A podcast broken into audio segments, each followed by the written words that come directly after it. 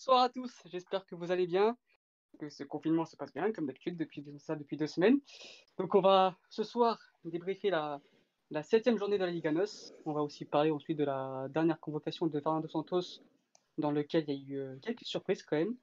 Donc on va prendre le temps de bien, euh, comment dire, de bien parler de cette, de cette nouvelle liste qui, euh, qui aura donc pour les, les, matchs du mois de novembre, trois matchs au programme contre l'Odor, contre la France et contre la Croatie.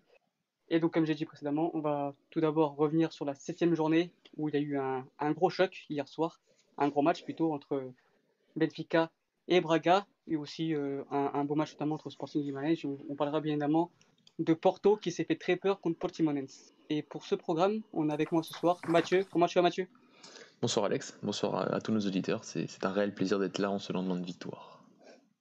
j'imagine, j'imagine. Je pense que toi, tu étais chaud pour le faire hier soir directement. Ah oui, bien sûr. J'étais prêt. non, mais la, la roue tourne. Je, je, viens quand on prend 4-0, je viens quand on peut méfier à la loose. Ouais, et, et c'est tout en ton honneur. On a Dani. Dani, bon, bah, comment tu vas? Ça va et toi?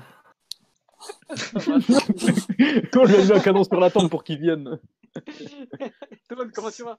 Bah, ça va pas du tout, gros, ça va absolument pas, mais écoute, euh, on fait aller, on reste pro et on va discuter de tout ça tous ensemble, ça fait plaisir d'être là. Bien sûr, et enfin on a Kevin, comment tu vas Kevin? Ça va Alex, merci. Euh, bah, très bien, on a gagné hier, donc euh, bon, ça fait peur, mais ça va, ça va. Ouais. Très peur, très peur même. Donc, euh, donc merci les garçons d'avoir été présents, merci à nos auditeurs qui nous écoutent actuellement, n'hésitez pas à poser des questions sur, sur YouTube, sur, sur Twitch et Periscope, évidemment, on n'hésitera pas à vous répondre. Euh, pour commencer, on va revenir sur cette septième journée, bien évidemment. On va tout d'abord parler du premier match de, la journée, enfin du premier match, des premiers des gros clubs à avoir joué. C'est donc le, Sporting contre Sporting qui, qui s'est déplacé euh, à Guimarães. Euh, un déplacement qui est habituellement difficile pour cette équipe. Euh, sur les six derniers déplacements, le Sporting avait gagné qu'une.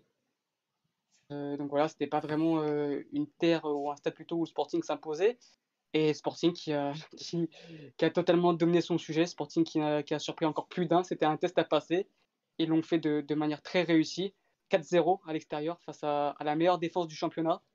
Euh, c'est voilà, ça a été un pur régal, c'est pas une surprise parce que euh, le Sporting était bien évidemment leader avec la meilleure attaque, etc. On pouvait s'attendre à une victoire du Sporting, mais un tel score, euh, je pense que personne ne pouvait s'y attendre. Euh, première question, les garçons, ou pour tous qui ont vu le match, Mathieu, par exemple, est-ce que euh, pour toi le, score est, est, trompeur ou c'est totalement mérité de la part du Sporting? Alors selon moi la victoire du Sporting est totalement méritée mais le score est un peu trompeur. Euh, parce que euh, certes Guimarães a montré euh, des faiblesses immenses en termes défensifs. Contrôle de la profondeur c'était n'importe quoi en première mi-temps. Et, ce qui a fait que le Sporting a quasiment c'est vrai à chacune de ses entrées dans le camp adverse a pu créer un danger immédiat sur, les cages de Bruno Varela D'ailleurs, ce qu'on avait dit dans le podcast Paris la semaine dernière, Alex, c'est que certes, le Vital était peut-être la meilleure défense depuis le début de la saison, mais j'avais quand même plus l'impression que c'était grâce à son gardien, notamment son, son match à sa passos euh, il y a 2-3 semaines, euh, ce qui lui a valu d'être reconvoqué en sélection euh, en octobre dernier. Et, et ce qui, donc voilà, j'avais surtout cette impression là parce que quand on voit euh, déjà face à Braga l'aspect défensif, plus encore aujourd'hui, pardon, samedi face, à, face au Sporting, on sent quand même des, des réelles faiblesses du point de vue de, de, de, la coordination de cette ligne défensive, de la coordination du bloc aussi. c'est vrai que le milieu de terrain, je l'ai pas compris du côté de Guimarães avec ce milieu de terrain Michael Agou, André André et, et Poa. D'ailleurs, le français fait pas un mauvais match, mais André André est l'ombre de lui-même depuis qu'il est revenu au Guimarães, je trouve. Et, et Michael Agou euh, est sorti très vite et c'est Pepelo qui a remplacé son, son, son vraiment largement meilleur, je trouve, euh, même si je pense qu'il faut qu'il commence un peu plus de matchs, euh, l'Espagnol. Euh, mais, mais oui, le Sporting a été, été, au-dessus, euh, le, le, milieu de terrain a été encore une fois au-dessus et ça, et, ça, a fait la différence. Après, c'est vrai que sur la fin de la première mi-temps, euh, pousse, pousse quand même bien, pousse après le deuxième but aussi de Pedro Gonçalves euh, et ça aurait pu peut-être peut-être pu revenir au score, mais on sentait quand même une certaine, une sacrée domination du Sporting qui, qui pour moi n'a pas affronté un, un, un, Victor digne de ce nom, je trouve. Euh, je trouve que mhm. ça, se voit de, ça se voit de plus en plus. C'est pas la faute de l'entraîneur actuellement. Jean Henrique est arrivé il y, a, il y a peine un mois, donc c'est loin de sa faute. Même si bon, le terrain, je j'ai pas trop aimé. Quand t'as un André Almeida, quand t'as euh, du euh, du Maddox sur le banc, bon, je trouve que c'est un peu dommage de pas mettre un élément un peu plus créatif au milieu de terrain. Euh, mais sinon, euh, sinon c'est vrai que c'est une équipe qui a perdu beaucoup de cadres. On, ne l'a pas encore dit depuis le début de l'année. Et ça se voit de plus en plus, que ce soit les Davidson, que ce soit les, les, les Sean que ce soit Jean-Carl Sterchey, que ça soit en défense centrale Pedro Henke qui est parti, que ce soit même au qui même s'il n'était pas euh, loin de son, prime, Douglas, euh, c'était quand même le capitaine est un élément important. Et je trouve voilà, ce club, cette équipe aujourd'hui manque de leader. Euh, effectif trop jeune, trop de, changements. Certes, Quaresma est revenu, mais, c'est pas non plus. Enfin, c'est, j'ai encore du mal avec le recrutement d'un Quaresma. c'est vrai qu'on l'a beaucoup comparé, peut-être un peu avec le transfert de Gaëtan. Mais je trouve que quand tu, fais, quand tu recrutes un joueur de, enfin, un joueur de expérimenté sur le papier. Euh, c'est pour qu'il t'apporte quelque chose tout de suite et que tu n'as pas à réfléchir. Et lui, il t'apporte, il t'apporte pas quelque chose tout de suite. Là, il, il, tricote trop. Ok, sur les coups de pied il est encore excellent, ça c'est vrai. Et c'est vrai que Guimarães, euh, sur la fin de premier temps, était, était très fort sur ces phases-là, les phases, phases arrêtées. Mais, mais sur le reste, je trouve que c'est, trop limité pour un club avec les ambitions de Guimarães sur, sur le côté. Euh, et, voilà, pas d'avançant toujours, enfin un avançant toujours, toujours moyen qui est Bruno Dorté. Donc ouais, je suis, je suis un, malheureusement de plus en plus inquiet pour la, pour, pour, la saison du Vitol cette, euh, cette saison et le Sporting qui a, qui a, voilà, qui a, qui a, gagné euh, de façon très méritée. Il y a eu certaines phases où, le Vitol aurait pu faire un peu mieux, peut-être marquer ce, ce, but voilà, qui, qui sort avec ce match sans, sans but. C'est peut-être un peu immérité, mais la victoire est, logique et, et, le Sporting conforte sa place de leader euh, aujourd'hui avec du mérite et avec du jeu surtout. On voit effectivement que, 4-0, mais on voit qu'au nombre des tirs, les, les, deux équipes ont, tiré de, façon égale. Hein. 16 tirs pour le, pour le Sporting et, et 15 tirs pour, le, pour, pour Victor de Guimarães, pardon. Le problème, c'est l'efficacité. C'est même pas l'efficacité, c'est que euh, offensivement, ne propose pas grand-chose, voire rien. Euh, c'est surtout grâce à des individualités de, de qui tentent énormément de loin. Et en face, euh, un, un, Edwards qui, qui, ne retrouve pas vraiment son niveau de l'année passée, un Bruno Duarte qui, qui, qui me rassure pas du tout. Donc voilà, c'est vrai que, que si défensivement, Guimarães commence à à, comment dire, à prendre l'eau et en plus offensivement, ils ne sont pas à la hauteur pour l'instant. Ça risque d'être une saison euh, bien compliquée. Et par rapport au Sporting, euh, on, voit quand même un, un, Sporting qui, progresse, qui progresse de, match, en match. Quand on prend le, premier match du Sporting contre, contre l'Est, par exemple, ça n'a rien à voir avec le Sporting d'aujourd'hui. Et c'est ça qui me rassure en fait. Et, c'est pour ça que ma question que je vais vous poser immédiatement, euh, un Sporting qui progresse de plus en, de plus, en plus, un Sporting qui, qui devient de plus en plus fort, un Sporting qui ne joue pas de Coupe d'Europe, contrairement à Braga, Porto et, Benfica. Est-ce que pour vous, les garçons, euh, Sporting est un réel candidat au titre? Alors, euh, je me permets de prendre la parole. Pour le coup, j'ai, vais pas mentir, j'ai pas vu le match euh, contre Guimarães, mais du coup, j'ai vu que le, que le résumé, j'étais sur l'Atlético. mais pour ce qui est du fait qu'il progresse, ça, on s'en rend compte depuis plusieurs matchs. Et je sais pas s'il joue le titre tout de suite, parce que c'est peut-être un peu tôt pour le dire, mais au niveau des dynamiques, c'est clairement opposé à ce que proposent bah, les concurrents directs, si je puis dire. Mmh euh, parce que Porto euh, gagne, mais ça reste laborieux. Benfica, on n'en parle même pas, enfin, on en parlera plus tard. Euh, donc je me dis que dans la dynamique à l'heure actuelle, si c'est régulier, y a, y a, Sporting est un, est un, comment dire, est un candidat très, très clair. maintenant, pour revenir sur le match, qu'encore une fois, que je n'ai pas vu, que j'ai vu que par bout du coup, je voulais votre avis sur, bah, sur le match de João Mario, parce que du peu que j'ai vu, il m'a paru, il paru très bon quand même. Et, et, je veux aussi votre avis sur du coup Pedro Gonçalves, sait qui est un, devenu un des cadres de l'équipe véritablement. Euh, parce que j'ai trouvé que vous aviez, vous qui avez regardé le match, vous avez beaucoup parlé du, du coup du, du mais peu de, Sporting en soi. Ouais, Guimarães, euh, Sporting, c'est vrai que bah, pour, ils ont vraiment fait un match complet, je trouve, même si bien évidemment 4-0, c'est peut-être un, un, peu gros, mais tu sens que, tout est huilé en fait. Tu sens que, mm. que, les Pistons sont, ont compris le, système de jeu. Euh, Fedal, quand même, qui, rassure de, de match en match. Euh, Neto, bon, bah, on aurait peut-être préféré tous un Quaresma, mais au final, il répond présent. Un Coates qui, bah, qui depuis qu'on est venu dans une défense à 5, il, est, c'est un patron, il est, il est irréprochable. Un, milieu, euh, Paligna, Jean-Mario, euh, franchement, c'est quand même, même si c'est Jean-Mario, on a tous, comment dire, on, est tous un peu déçus de lui. C'est quand même, c'est quand même top, enfin, c'est comme du très bon niveau pour Iganos. Paligna, c'est comme le suit de Mathieu depuis quelques années. c'est peut-être le meilleur 6 du Portugal sur les deux dernières années. Euh, et devant un Pedro Gonçalves qui, qui plante but sur but, qui, qui, qui est en top forme, qui, qui est en sur-régime, je ne sais pas, mais, mais qui prend la place d'un Bruno Fernandez de cette équipe-là, qui, qui est très bon, qui va, qui va encore progresser et on ne sait pas jusqu'à où. Un Nuno Santos qui, qui fait son job, et quand il n'est pas là, tu as, peut-être un Jovan ou un, ou un Thiago Thomas et un Sporar qui, qui remplit ce rôle un peu de, de pivot devant. Donc, euh, donc mais tout ça, il y a peut-être point faible. En fait, j'ai l'impression, pour l'instant, attention, on va pas juger, on va pas être dans la. Peut-être l'attaque, ouais, peut-être un tacle, un, un point faible. Comment? Je peux, si je peux dire, ouais, peut-être en attaque avec euh, Peut-être. Expo, et, Mais, et mais du coup, qui sont pas euh, encore assez euh, décisifs au. Ouais, mais buts, après- pas décisifs. Après, ça fait quand même 8 buts en 2 matchs, donc euh, c'est vrai que. Ouais, mais après, quand ton meilleur buteur, c'est le c'est Pedro Gonçalves, tu vois, c'est même certes, c'est un, c'est un offensif, mais normalement, ça serait un buteur, tu vois, comme c'est pas, Spora. un- c'est ou- pas un vrai attaquant, c'est vrai. Mais après, mais du, coup. Le truc, c'est que tu joues Alex pas vraiment avec un buteur non plus. hein. C'est que Sport a été très peu de fois titulaire aussi. Aussi. Forcément, dans les stats, tu verras pas vraiment de 9 marqués vu qu'il joue pas vraiment avec un 9. Il y a ça aussi. Si Après, pour-. Pour revenir à ta question, euh, Alex, est-ce que du coup est un candidat, le Sporting est un candidat au titre? Bah du coup tout ce que tu as dit toi-même avec les, les joueurs qui correspondent bien au système de jeu, qui ont bien assimilé les idées de, de Ruben Amorim et tout, euh, clairement bah c'est ça, ça prouve que la dynamique qui est en train d'être mise en place et qui est, qui est actuelle, euh, bah forcément oui on, on y pense. Après encore une fois, on est qu'en novembre, la saison va être sûr, longue bien sûr. et euh, et du coup, oui, euh, ils peuvent peut-être tirer profit du fait que les autres équipes jouent des Coupes d'Europe, même si on ne sait pas si elles vont les jouer pendant longtemps. Euh, même si pour l'instant c'est bien parti.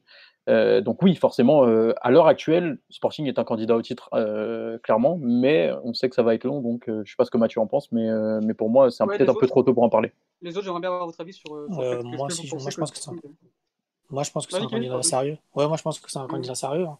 Bah, comme ils l'ont vu déjà contre Porto, ils étaient... certes, c'était le début de saison, mais ils, a- ils étaient, ils étaient organisés. Et même là, du peu que j'ai vu contre Guimarães, c'est une équipe très bien organisée qui progresse de match en match. Et je pense que ça, ils vont être meilleurs encore plus par la suite. Donc, je pense que après, à part le calendrier qui, pense, qui, qui, je pense, va être un peu plus difficile par la suite, je pense que ouais, ils, sont, ils, ont, ils, sont- ils jouent très clairement la, la première place. hein.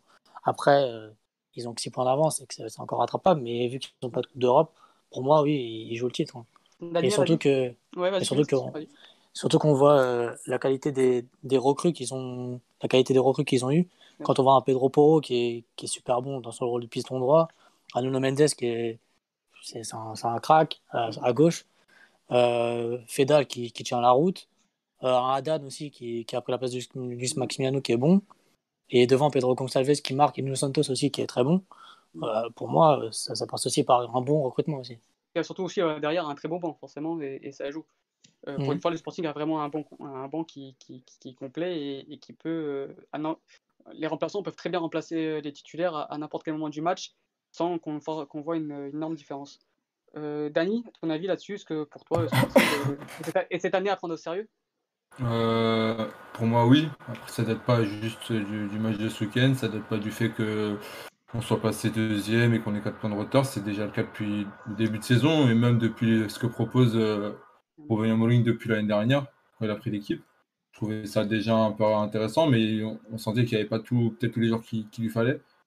En ce début de saison, c'est bon, c'est intéressant. Même s'ils ne sont pas qualifiés en Europa League, pour moi, ça ça voulait rien dire. Donc, ouais, je les prends en sérieux. Après, comme on le dit si bien, on verra au long de la saison où, ils en sont. On en est qu'à la septième journée, il ne faut pas tirer conclusion hâtive maintenant.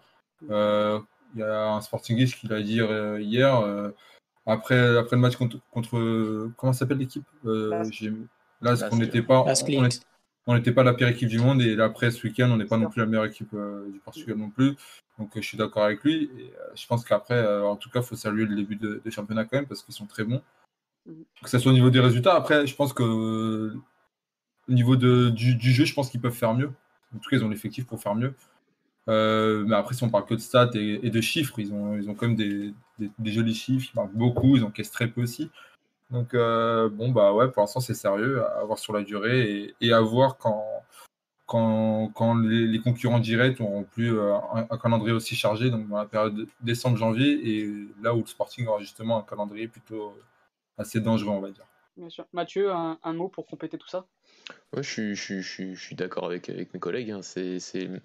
Le, Sporting, pour moi, c'est quand même été le club qui a fait le meilleur mercato, si on regarde. C'était peut-être le, le mercato qui a, qui, a comblé tous les manques. Qui voilà, l'effectif est équilibré aujourd'hui. Il y a même un banc du côté du Sporting.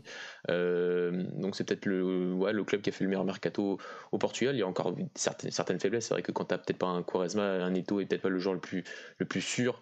Euh, mais sur à peu près tous les postes, c'est plutôt, c'est plutôt très équilibré très, et, assez organisé. Donc euh, oui, le Sporting est un, est un candidat au, re- au regard de la, actuellement de, la faiblesse un petit peu du, de Benfica et, de Porto. Mais on n'est qu'à la septième journée, comme, comme, nous tous on, le dit. Euh, c'est un club qui, voilà, qui, qui travaille depuis que Ruben Amorim est arrivé, qui a réussi à le débaucher avec un argent qu'il n'a pas, il faut rappeler.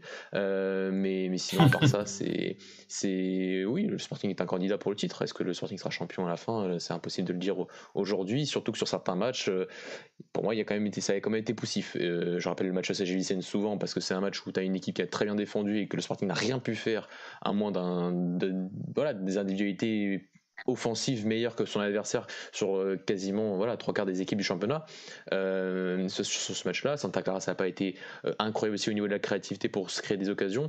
Donc donc j'attends de voir. Je trouve que sur les deux derniers matchs ça fait 4-0 face à deux équipes qui, qui ouvrent le jeu mais qui sont absolument absolument pas certaines de ce qu'elles font, que ce soit le cas de Vitor ou que ce soit le cas de Tandel la semaine d'avant. Euh, et j'attends de voir face à des oppositions un peu plus euh, un peu plus organisées. On a vu voilà un échantillon face à Vicente et, au fur et à mesure de la saison aussi, tu auras des, équipes qui vont se qui vont trouver simplement, qui vont commencer à, être de plus en plus sûres de leur jeu. Et c'est là aussi où toutes les équipes devront se tester. Mais le Sporting est candidat au titre cette année, bien sûr. Euh, maintenant, c'est encore très tôt pour le dire s'ils seront champions, bien sûr. Euh, une autre question euh, par rapport au Sporting, ensuite on, va passer quand même à un, autre sujet, et après un petit mot sur, une autre question sur Game mais voilà, on, dit Sporting, ou plutôt Robin Amorin, réalise pour l'instant, les deux, hein, Robin Amorin et Sporting, réalisent euh, le meilleur début de saison du Sporting après cette journée du siècle. du siècle, la décennie, je, non, de la décennie, non, je sais même plus. c'est un, de toute façon un des meilleurs débuts de saison du Sporting depuis facilement 10 ans on voit que depuis que, que Robin Amourine a pris l'équipe, donc ça fait 18 matchs, le Sporting est premier, donc ça fait euh, quasiment toute une, toute une, comment dire, toute, une, toute une période de la saison. Hein. donc en gros, si la saison euh, ferait 18 matchs, le Sporting serait champion. Évidemment, une saison, ça fait, ça, fait, ça fait le double. Euh, est-ce qu'on peut dire que, bien évidemment, Amourine a, a, imposé sa patte maintenant Et est-ce que Amourine a tout un futur grand, futur grand entraîneur euh, pour le football européen. On a d'ailleurs vu que, récemment, il a été élu dans les 7 meilleurs, euh, les plus prometteurs entraîneurs. Donc, je voulais avoir un peu votre avis là-dessus sur Ruben Amorim. Est-ce qu'il a tout d'un futur grand entraîneur? Si quelqu'un veut prendre la parole. Mathieu, si tu veux commencer, euh... non, vas-y, et après Dani. Vas-y. Non, je voulais, euh, je voulais juste dire rapidement qu'il y a un an, on avait le même débat sur Bruno Lage et aujourd'hui le chômage. non, mais sans blague, c'est que le, le foot, bah, ça va vite. Donc, euh, dire qu'aujourd'hui, avec les chiffres que tu as évoqués, bah, Bruno Lage, il y a un an, il avait perdu aucun, aucun match. Donc, euh, ça ne veut rien dire. Pour moi, ça ne veut rien dire. Il avait perdu, non, il avait perdu qu'un seul match, pardon. Donc, ça ne veut rien dire. Moi, moi, pour moi, quand je regarde son équipe jeu, je me dis que, oui, c'est intéressant, qu'il a une identité, que, comme tu disais, quand tu regardes son équipe jeu, tu sais que c'est un, un Et ça, c'est important. Maintenant, il faut voir sur la durée. Faut, je pense qu'au bout d'un moment, ton jeu, il, parle pour toi, les, les, prestations parlent pour toi mais qu'il y a un moment où si tu veux passer le cap pour être dans la, parmi la, cour des grands, il faut gagner des titres. Après, si c'est pas au Sporting qui s'est repéré pour aller dans un plus gros club, et par la suite il gagne des titres, c'est bon. Mais généralement, quand tu gagnes pas des titres, euh, c'est que vraiment tu as un as de la tactique et qu'on te repère vraiment, vraiment ailleurs. Pour l'instant, c'est ce qui se passe avec lui. Euh, Sporting aller chercher pour 10 millions, c'est quand même euh, énorme. Mm. Maintenant, on verra en dehors du Portugal. Pour l'instant, Portugal, pour l'instant, il réussit. Il manque juste des trophées. Donc euh, on verra, mais je me dis juste que par rapport au stade, il faut, faut, se méfier. Mathieu, un, avis sur toi, sur, euh, sur ce coach qui est passé par, par Braga? Qui est, passé par Braga, qui a été découvert par Braga, il faut le dire, toujours. Euh, découvert par Casabil Non, non, pas Casabil, il était stagiaire là-bas. non, pardon. Non, non, je, la pilule commence à, passer au bout de presque 7 mois, donc euh, je vais essayer d'être un peu plus objectif sur son cas. On dirait que tu parles de ton ex. tu l'as déjà dit ça. Hein. Tu l'as déjà dit ça. Ah merde, pardon, excuse-moi. Je recycle. je te répète. Mais moi j'ai toujours pensé que oui, que c'était un super coach. Mais après, je trouve qu'avec le Sporting, le truc c'est que sur ce mercato-là. Euh... Après, il gagne un titre avec vous, Braga. Oui, il gagne un titre avec nous, c'est vrai. Mais le, truc, c'est que le mercato du Sporting est aussi lié euh, au statut des 10 millions pour moi. C'est-à-dire que pour moi, euh, je dirais pas que Silas est, est, aussi bon que lui, mais je, me dis que si Silas il arrive pour 10 millions d'euros, tu lui fais le même mercato que tu n'as jamais fait au final euh, lors du mercato d'hiver 2020 bah, cette année. Donc c'est ça aussi, c'est que l'équipe a été renforcée parce qu'il y avait euh, une exigence au niveau du transfert, parce que tu pouvais pas prendre un coach pour 10 millions d'euros et ne pas lui donner une équipe compétitive pour la saison prochaine. Donc ça, a été un... Voilà, c'est l'effectif aujourd'hui qu'il a entre les mains, et, plus par, par, rapport à ses idées, certes, mais est enclenché par ce, transfert de mars dernier entre Braga et, Sporting, euh, qu'il faudra payer un jour. Euh, et, donc, donc, je, donc, par rapport à ça, je trouve que, que ça, c'était une obligation pour le Sporting de, faire ce mercato-là aussi, aussi convaincant, j'ai envie de dire, euh, par rapport à Sancerre. Après, sur les qualités tactiques, on en a parlé au tout, tout, tout début, Alex, on parlait avant qu'il aille en équipe à Braga, on sentait quelque chose. Est-ce qu'il y a des choses à progresser? Bien sûr, on a parlé de la lecture du match, on a parlé de la lecture du match face, à Porto lors de son premier, son premier euh, Classico face à, face à Porto avec le Sporting euh, cette saison pardon. Donc euh, donc oui c'est un, c'est un possible futur très très bon entraîneur qui a trouvé un club qui lui a donné des conditions. Voilà après comme l'a dit Dani c'est vrai que au Portugal s'il gagne le titre avec le Sporting il passera dans une dans une autre dimension ça c'est certain. Tom Kevin est-ce que vous avez quelque chose d'autre à rajouter sur sur Amorim et, bah, et, son futur? Pour, pour reprendre bah, ce qu'ont dit euh, Dany et Mathieu, euh, la, différence entre l'âge et Amourin, c'est que euh, l'âge, quand l'année dernière, il n'avait pas vraiment eu le mercato qu'il souhaitait. c'est d'ailleurs une des raisons qui, ont, qui ont, comment dire, qui ont causé tout, tout, ce débat qu'il y a eu autour de, de, la gestion de Benfica et de la présidence et tout ça. Euh, et qu'on a l'impression qu'Amorim c'est différent de l'âge puisque lui, pour le coup, il a vraiment la direction avec lui et qu'il y a un, espèce de projet qui se construit autour de lui, mm, mm. Euh, notamment avec des joueurs qu'il veut, des joueurs qui rentrent dans son système, qui, qui viennent pour jouer dans son système, euh, qui, qui l'entendent et qui l'assimilent très rapidement. Euh, donc je pense qu'il y a quand même ça à nuancer avec, euh, avec euh, ce qu'a pu faire Bruno Lage, clairement avec les moyens du bord. Bon, moyens du bord, c'est un grand mot parce qu'il y avait quand même beaucoup de millions dépensés de la part de Benfica, mais c'était pas non plus, c'était pas non plus super réfléchi. Ah, c'était mal, mal, investi, voilà. Il y a une ouais, exactement. Donc je pense qu'il y a quand même la nuance à faire. après, ouais, comme a dit Dani, il faudra, faudra concrétiser sur le temps. et pour reprendre ce que vous avez dit, il a quand même déjà gagné un titre avec Braga, ce qui n'est pas non plus quelque chose de très commun, hein, pas sans vouloir te, te, manquer de respect, euh, Mathieu, tu vois, mais ça reste, ça reste une ligne à son palmarès, quoi. José, José Pizarro l'a fait en 2013, donc euh, c'est faisable. Oui, oui, c'est vrai. Euh, on, on, se rappelle de ce fameux match. et, et... non, on s'en rappelle pas du tout, personne n'a aucun souvenir. Sauf moi. Hein. Et Kevin peut-être. Ouais, Kevin peut-être, ouais, parce que Kevin en vrai, non, mais en vrai, je m'en souviens, mais voilà, bref.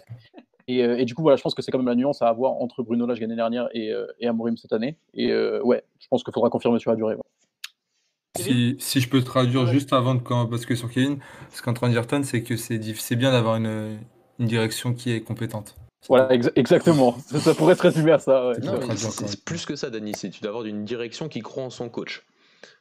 qui, qui s'occupe du football? Non, non, mais c'est ça. C'est le truc, c'est qu'à par rapport à Bruno Lage, c'est qu'on a on l'a souvent dit, c'est que s'il serait arrivé pour 10 millions d'euros, lui, il aurait eu un mercato, il aurait eu Bruno Guimaraes peut-être en janvier dernier, il aurait eu un meilleur mercato d'été après le départ de Jean-Félix, il aurait eu tout ça sûrement. Là, il n'arrive pas pour 10 millions d'euros. Je sais pas, tu sais, on a, on a eu du mal à avoir Ruben Semedo, on a dû vendre Ruben Diaz, je sais pas. Pourtant, il n'est pas venu pour 10 millions le nôtre, mais il est venu pour une somme importante quand même. Tout, n'est pas On en parlera plus tard. D'accord.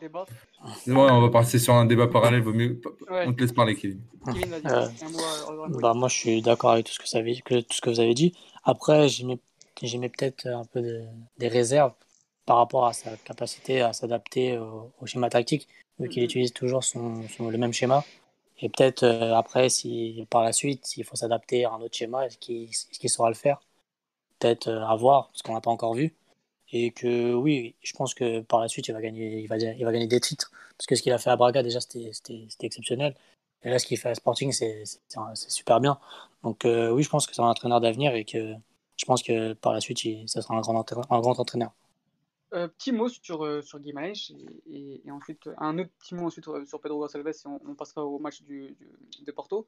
Il y a un auditeur, Philippe Dacosta, qui nous dit qu'on a quand même l'impression que Edwards et Quaresma se disputent le leadership technique et qu'ils ont du mal à cohabiter ensemble. Est-ce que selon vous, euh, les deux sur le terrain, c'est impossible? Il en faut enlever un des deux.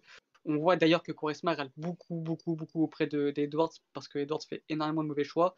Quaresma euh, pète des plombs à chaque fois, tout simplement. Euh, est-ce que selon vous, il faut enlever un des deux pour que Guimaraes aille mieux? Bah on a, on a, on m'entend? Excusez-moi, j'ai pas oui, on a quand même l'impression que qu'ils se marche dessus. Alors encore une fois, j'ai pas vu le match contre Sporting, mais sur les matchs que j'ai vus depuis le début de saison de Guimaraes, clairement, on a vraiment cette impression que, bah, comme l'a dit notre auditeur Philippe, bisous à lui, bah oui, il se marche dessus en fait. On a le leadership technique, on sait pas trop qui l'a. Quaresma se plaint beaucoup d'Edwards, alors qu'il fait beaucoup de choses qui sont à peu près pareilles, hein, on va pas se mentir. C'est Quaresma, c'est beaucoup, beaucoup de grilleries, beaucoup de choses qui ne servent pas à grand chose et qui font pas forcément avancer le jeu. Euh, et du coup, peut-être que ça pourrait être une des solutions, et c'est peut-être aussi une des raisons au fait que bah, ne soit pas dans sa meilleure passe. mais il va falloir se poser la question très rapidement parce que je suis pas sûr que ça puisse continuer comme ça. Comme, a dit Mathieu tout à l'heure, avec, avec la recrue, une recrue importante comme Quaresma, au final, l'équipe tourne pas assez bien et, et les deux meilleurs joueurs de l'équipe ne s'entendent pas du tout en fait, clairement. Euh, les autres, un avis sur, euh, sur ce point-là? Si, si, je peux. Non, parce que par, rapport au match, euh, bah, euh, par, rapport au match, déjà je trouve que Edwards est pas bon depuis le début de la saison. Ouais, ça c'est clair aussi. Ça, le truc aussi, c'est que c'est que c'est bien d'avoir le leadership technique, mais le leadership technique, pardon. Mais si euh, si s'il y a pas, s'il y a rien, ça, s'il y a pas de, régularité au bout, tout au long d'un match, ça sert, ça sert à rien. déjà, je trouve pas Quaresma très bon. s'il reproche les mauvais choix de d'Edwards, qui se reproche les, les siens aussi d'abord, parce que parce que c'est pas non plus largement mieux. Et Edwards, mm. c'est un peu. Malheureusement, j'ai l'impression quand même parfois que c'est vraiment un peu le genre YouTube. C'est-à-dire qu'on va se, se souvenir de ces quelques belles actions dans le match, mais si on regarde tout le match, parfois il y a des trucs, soit il disparaît, euh, soit il perd des ballons, soit il fait des mauvais choix, et euh, une fois il va te sortir une action incroyable, il va te dire où il peut te dribbler deux joueurs, mais sur tout le déchet qu'il t'aura laissé sur le match, euh, c'est parfois c'est un peu compliqué. Donc je, je suis d'accord qu'il a fait une très belle saison l'année dernière. Euh, mais même la saison dernière, il y avait des moments où, on n'arrêtait pas de relayer ses buts magnifiques. Il a mis quelques-uns vraiment exceptionnels, mais que si on regarde sa, régularité sur tout un match, c'est parfois très, c'est parfois inquiétant, et c'est pour ça qu'il est encore à Guimarães cette saison. Euh, et donc, donc voilà, donc plus sur le côté déjà qu'il se, qu'il se, déjà que les deux soient à un meilleur niveau. J'ai du mal pour Quaresma, j'ai du mal à le voir à un meilleur niveau, c'est mon avis. Et Edwards, on sait qu'il en est capable, il faut qu'il soit plus régulier, il faut que Jean-Henrique le fasse, le fasse progresser. Et je trouve aussi qu'il y a un problème au milieu de terrain, il y a, un, clair manque de créativité au milieu de terrain aussi, euh, pour permettre aussi le lien entre, entre la défense et le milieu, euh, la défense et l'attaque, surtout qu'en plus les défenseurs sont pas les. Enfin, le petit Abdul Mounin que je connaissais un peu avant qu'il arrive à Guimarães est un, est un bon défenseur à lanceur, mais vu dans ces conditions-là, vu son partenaire qui a été cataclysmique, euh, Suleiman, euh, à côté de lui, ça ne l'a pas aidé. Donc, euh, donc voilà, je pense qu'il y a encore beaucoup, beaucoup, de, beaucoup de travail du côté de, du côté de Guimarães à venir pour, pour, pour, le nouvel entraîneur de, pour, pour Jean Enrique. Et, moi, je, et oui, surtout, pour moi, je comprends pas pourquoi il joue pas. Il fait des bonnes entrées en plus. Il, fait des bonnes entrées. Et, là, par contre, contre Sporting, il a pas, il a pas joué. Et il a rentré, mais il était pas titulaire. Donc, euh, je comprends pas. Déjà, pour moi, vu ses performances, il devrait même être passé devant Quaresma. Parce que à chaque fois qu'il rentre, il est bon. À chaque fois qu'il est décisif, c'est lui qui, qui dynamite un peu le jeu de, de, de à chaque fois. Donc, euh, surtout que Quaresma, euh, je pense qu'il est un peu en fin de vie. Et, et par rapport à déjà, je comprends pas déjà par rapport à sa saison, quand il était en Turquie, bah, il était pas bon non plus. Donc, je comprends que là, il soit pas encore aussi bon. C'est normal. Et que pour moi, je pense que ça serait mieux qu'il rentre en fin de match, euh, en deuxième mi-temps, ou des trucs comme ça, pour ne pas démarrer titulaire pour moi. Parce qu'il n'est pas bon en ce moment, donc euh, pourquoi pas mettre Oshin à sa place et... Parce que pour moi, euh, vu qu'il n'est pas bon, autant le mettre sur, sur le banc, parce qu'il n'apporte pas vraiment, à part ses, comme il avait dit Mathieu, à part ses, ses coups de pied arrêtés et, autres dribbles, il n'y a pas grand-chose. Et il y, y, en a un qui est très bon en ce moment et qui est régulier, c'est Pedro Gonçalves. Euh, Pedro Gonçalves qui, qui, a 7 buts en 6 matchs pour un milieu de terrain. Euh, c'est juste incroyable. Euh, donc, donc voilà, moi je voulais avoir un, votre avis là-dessus. On, pouvait s'attendre à, ce que, à ce que Sporting aille recruter un, super joueur. Hein. Forcément, pour, pour, ceux qui ont suivi Famalicão, où il avait déjà fait une très bonne saison la saison passée. tout jeune joueur de, de 22 ans, c'est un 97 ou 98, 98 donc ouais 22 ans. donc voilà, c'est un peu votre, votre avis là-dessus sur, c'est un joueur qui a coûté 6,5 millions pour la moitié, euh, pour 50% des droits. Et au final, bah, est-ce que selon vous, euh, ce montant est, justifié au vu de son, vu de son, son début de saison? C'est quelqu'un qui prend la parole, Mathieu ou, autre? Ou Bon, j'en ai parlé la semaine dernière déjà, donc euh, peut-être que je vais essayer Dany qui n'était pas là. Qui était pas là moi, moi, je l'aimais déjà l'année dernière, Family Kang, et Mathieu avait souligné plusieurs de ses, excellentes performances. Je crois que tu l'avais même mis dans ton 11, il me semble, de l'année, si je ne me trompe pas. Ou euh, la révélation, je ne sais plus. Euh, moi, c'est un joueur que j'aimais beaucoup et, je pensais même qu'il allait finir par retourner à Porto. Et il euh, faut, parler de sa, petite carrière parce qu'il est passé par Wolverhampton, Valence. Il était à Monaco avant ou, ou non? Non, je suis non, non. Braga. Braga, Braga. C'est les mêmes couleurs, c'est ça que j'ai veillé. et euh, et j'ai toujours bien aimé le joueur. Maintenant, je m'attendais pas à le voir aussi haut euh, au Sporting. Tout de suite. ouais. Et, euh, et je m'attendais pas qu'il réussisse en, jouant- en jouant aussi haut, en fait. Et euh, pour le coup, il, il m'impressionne. Et il performe et les stats vont avec. Donc je pense que Sporting peut, peut vite avoir un joli chèque à la fin de l'année. C'est tout bête, mais c'est un peu ce que va rendre associé, hein, c'est normal. Et euh, je pense qu'il peut, il a tout pour réussir euh, cette saison. Je pense qu'il aura des moments de moins bien, mais c'est logique, c'est normal dans une saison euh, complète. Et, mais j'aime beaucoup le joueur, j'aime beaucoup le joueur, techniquement très très fort. Il a, et moi, pour moi, c'est un joueur qui a beaucoup de personnalité, qui a un, qui, a un leadership né aussi. J'aimais beaucoup Hugo Tefamelican. Je me souviens encore de son match contre nous. il était au-dessus, il, était au-dessus, il était très très fort. Et moi, c'est un joueur qui me plaît vachement. Et bon, bah, malheureusement, il joue chez, chez les Verts, un peu comme Nuno Santos, mais euh, c'est c'est- c'est de, de très bons recrutements euh, pour moi, pour en revenir aussi à Nuno Santos. Euh, Mathieu, un petit mot sur Pedro Gonçalves? Euh, que dire c'est voilà c'est son positionnement fait qu'il marque plus de buts ça déjà on l'avait dit la semaine dernière c'est un, c'est un joueur qui déjà l'année dernière marquait des buts euh, 5 ou 7 buts il me semble notamment ce magnifique but euh, en coup du Portugal face à Benfica je pense que c'est peut-être ce match là dont tu te réfères Daniel oui, oui. oui c'était ce Tout à match là donc euh, donc ouais, il avait fait un très gros match ce, ce match là déjà. Et en, en marquant donc euh, donc ça voilà comme la semaine dernière ça m'étonne pas qu'il euh, qu'il marque qu'il marque plus. Après c'est vrai que le le son le deuxième but est un peu un peu offert sur cette énorme boulette de, de mais même comme ça il arrive à, à- à exploiter la profondeur ce qui n'est pas forcément sa première qualité sur ce qu'on a vu la semaine dernière. Donc euh, donc voilà donc euh, comme on l'a dit voilà il est capable de jouer 6 il est capable de jouer 8 il est capable de jouer 10 donc c'est c'est vraiment un joueur euh, hyper hyper intéressant. Et c'est vrai que sur ce départ j'avais peut-être un peu de doute sur euh, sur son positionnement un peu un cran plus haut avec euh, dans ce dans ce 3-4-3 derrière euh, derrière l'avant centre référence qui est Sport en ce moment. Et bah ça marche ça marche super bien. Donc donc content pour lui pour un, pour un ancien joueur formé à formé à Braga qui j'aurais adoré de le revoir revenir. Mais bon c'était trop cher. Et et là il performe grandement du côté du Sporting actuellement. Et c'est c'est bien pour lui Sur le chat, ça me fait rire. Il y a, il y a- il y a- il y a un de, de tes collègues, Mathieu, qui, qui supporte Braga, qui nous dit que euh, euh, le meilleur piston droit du championnat est sans aucun doute Ricardo Esgaio. Bon, euh, sans aucun doute, euh, c'est son avis, hein, chaque avis. Non, mais c'est probable, c'est un probable si, si son seul concurrent c'est Gilberto, c'est très probable. Ah, c'est clair. Ou André Almeida. Non, André- moi, euh, non franchement, même lui, je Manafa. pense que. Manafa. voilà. C'est vrai qu'on a des sacrés prétendants hein, quand même, hein, on va pas se mentir. Pedro. Porro est quand même, un- petit Di- euh, Diego Pedro Porro. Mathieu, ce que t'en penses? Poro est un bon joueur, mais j'attends de voir la régularité sur 2-3 saisons. Ce que montre Ishgai depuis 2-3 saisons, je trouve que c'est fort. euh, Que encore, euh, encore hier, euh, c'est dur à passer défensivement. Offensivement, c'est pas, c'est pas le match où il a le plus été mis en valeur, mais c'est quand même déjà un joueur qui est sur 2-3 possessifs cette saison.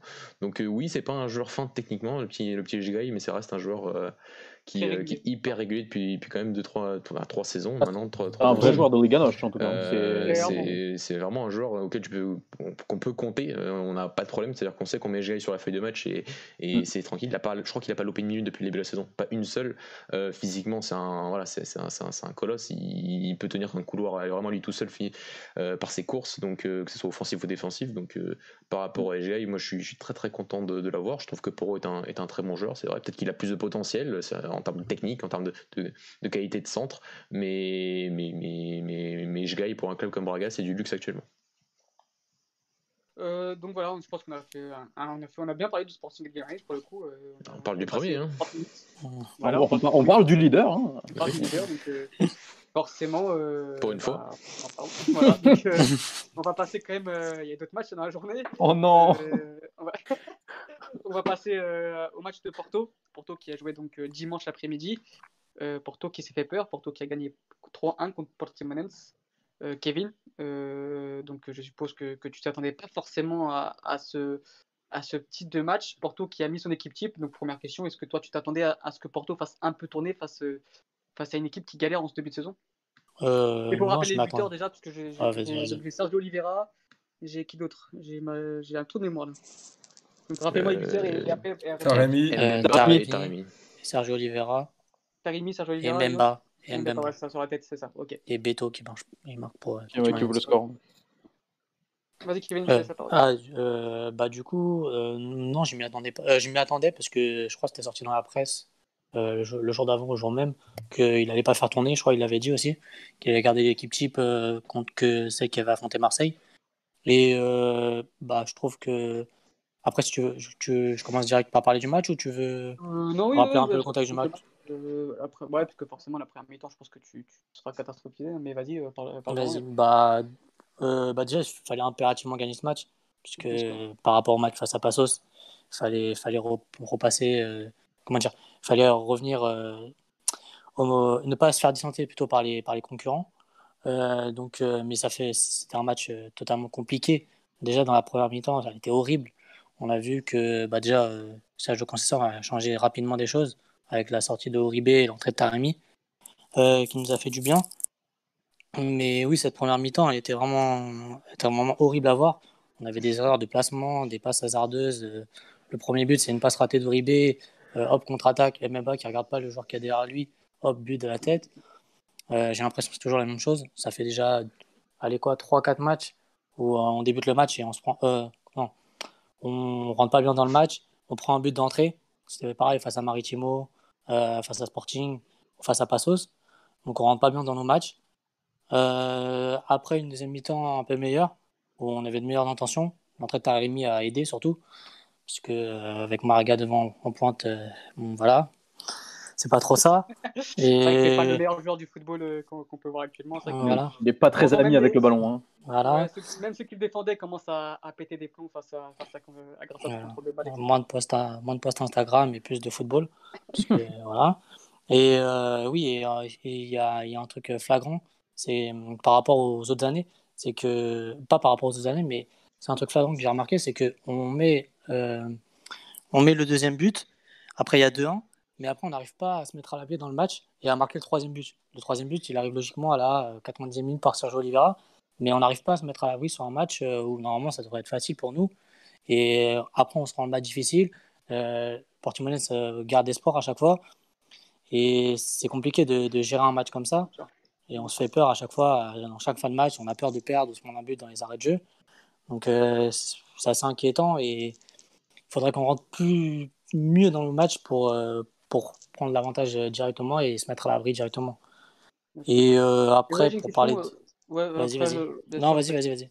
Euh, Vas-y, vas-y. Il y a- Marc qui nous pose une question qui euh, est-ce que tu aurais une explication sur, euh, sur la différence de niveau de jeu entre le Porto de la Ligue des Champions, le Porto européen et, et le Porto en championnat? Hum, Bah, moi, je pense que. Après, pour moi, je pense qu'il y a un manque, manque clair de motivation de certains, de certains joueurs en tout cas. Quand ils jouent à la LDC, ils sont, ils sont, sont à fond. Mais par exemple, euh, sur un match de Licanos, non. Par exemple, euh, Uribe, par exemple, il est, on l'a sorti en- clairement en- dans, dans le dur là, en ce moment. Après, par exemple, il y a un joueur, par exemple, Oliveira, lui, par exemple, lui, il est bon à tous les matchs et, sûr, il est régulier. et lui, il lâche rien et il, il- il est vraiment exceptionnel depuis le début de saison. Donc, euh, oui, je pense qu'il y en a certains qui choisissent leur match. Par exemple, aussi euh, Manafa qui a été horrible sur la première c'est mi-temps. valorisant forcément de faire des, des, des grosses prestations avec des champions. Tu sais que forcément, bah, tu seras plus valorisé que de faire un bon match contre un Portimonense, par exemple. Voilà, il y a très peu de joueurs qui ont, Moi, qui je ont suis pris pas conscience de d'accord ça. avec vous, les gars. De quoi? Ah, Je suis pas d'accord avec vous. Enfin, j'arrive pas à me dire que le, que le joueur se dit en arrivant, ouais, je suis suicide, je vais, je vais me foirer et, et arriver Ah, contre City. Non, je je mais-. Je pense Oui, t'es peut-être moins, moins impliqué, mais Ouais, bah oui. Je pense que voilà, le, réel problème, on sait très bien ce que c'est, c'est qu'il y a une fin cycle du côté de Porto. Concession ne devrait même plus coacher Porto actuellement. Il est en train encore de, tenir la baraque comme il peut.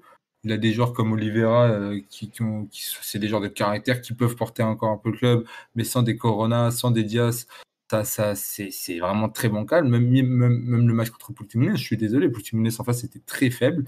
Euh, ils, se, ils, vont mettre le deuxième but, voilà, ça, ça, ça vient d'une touche.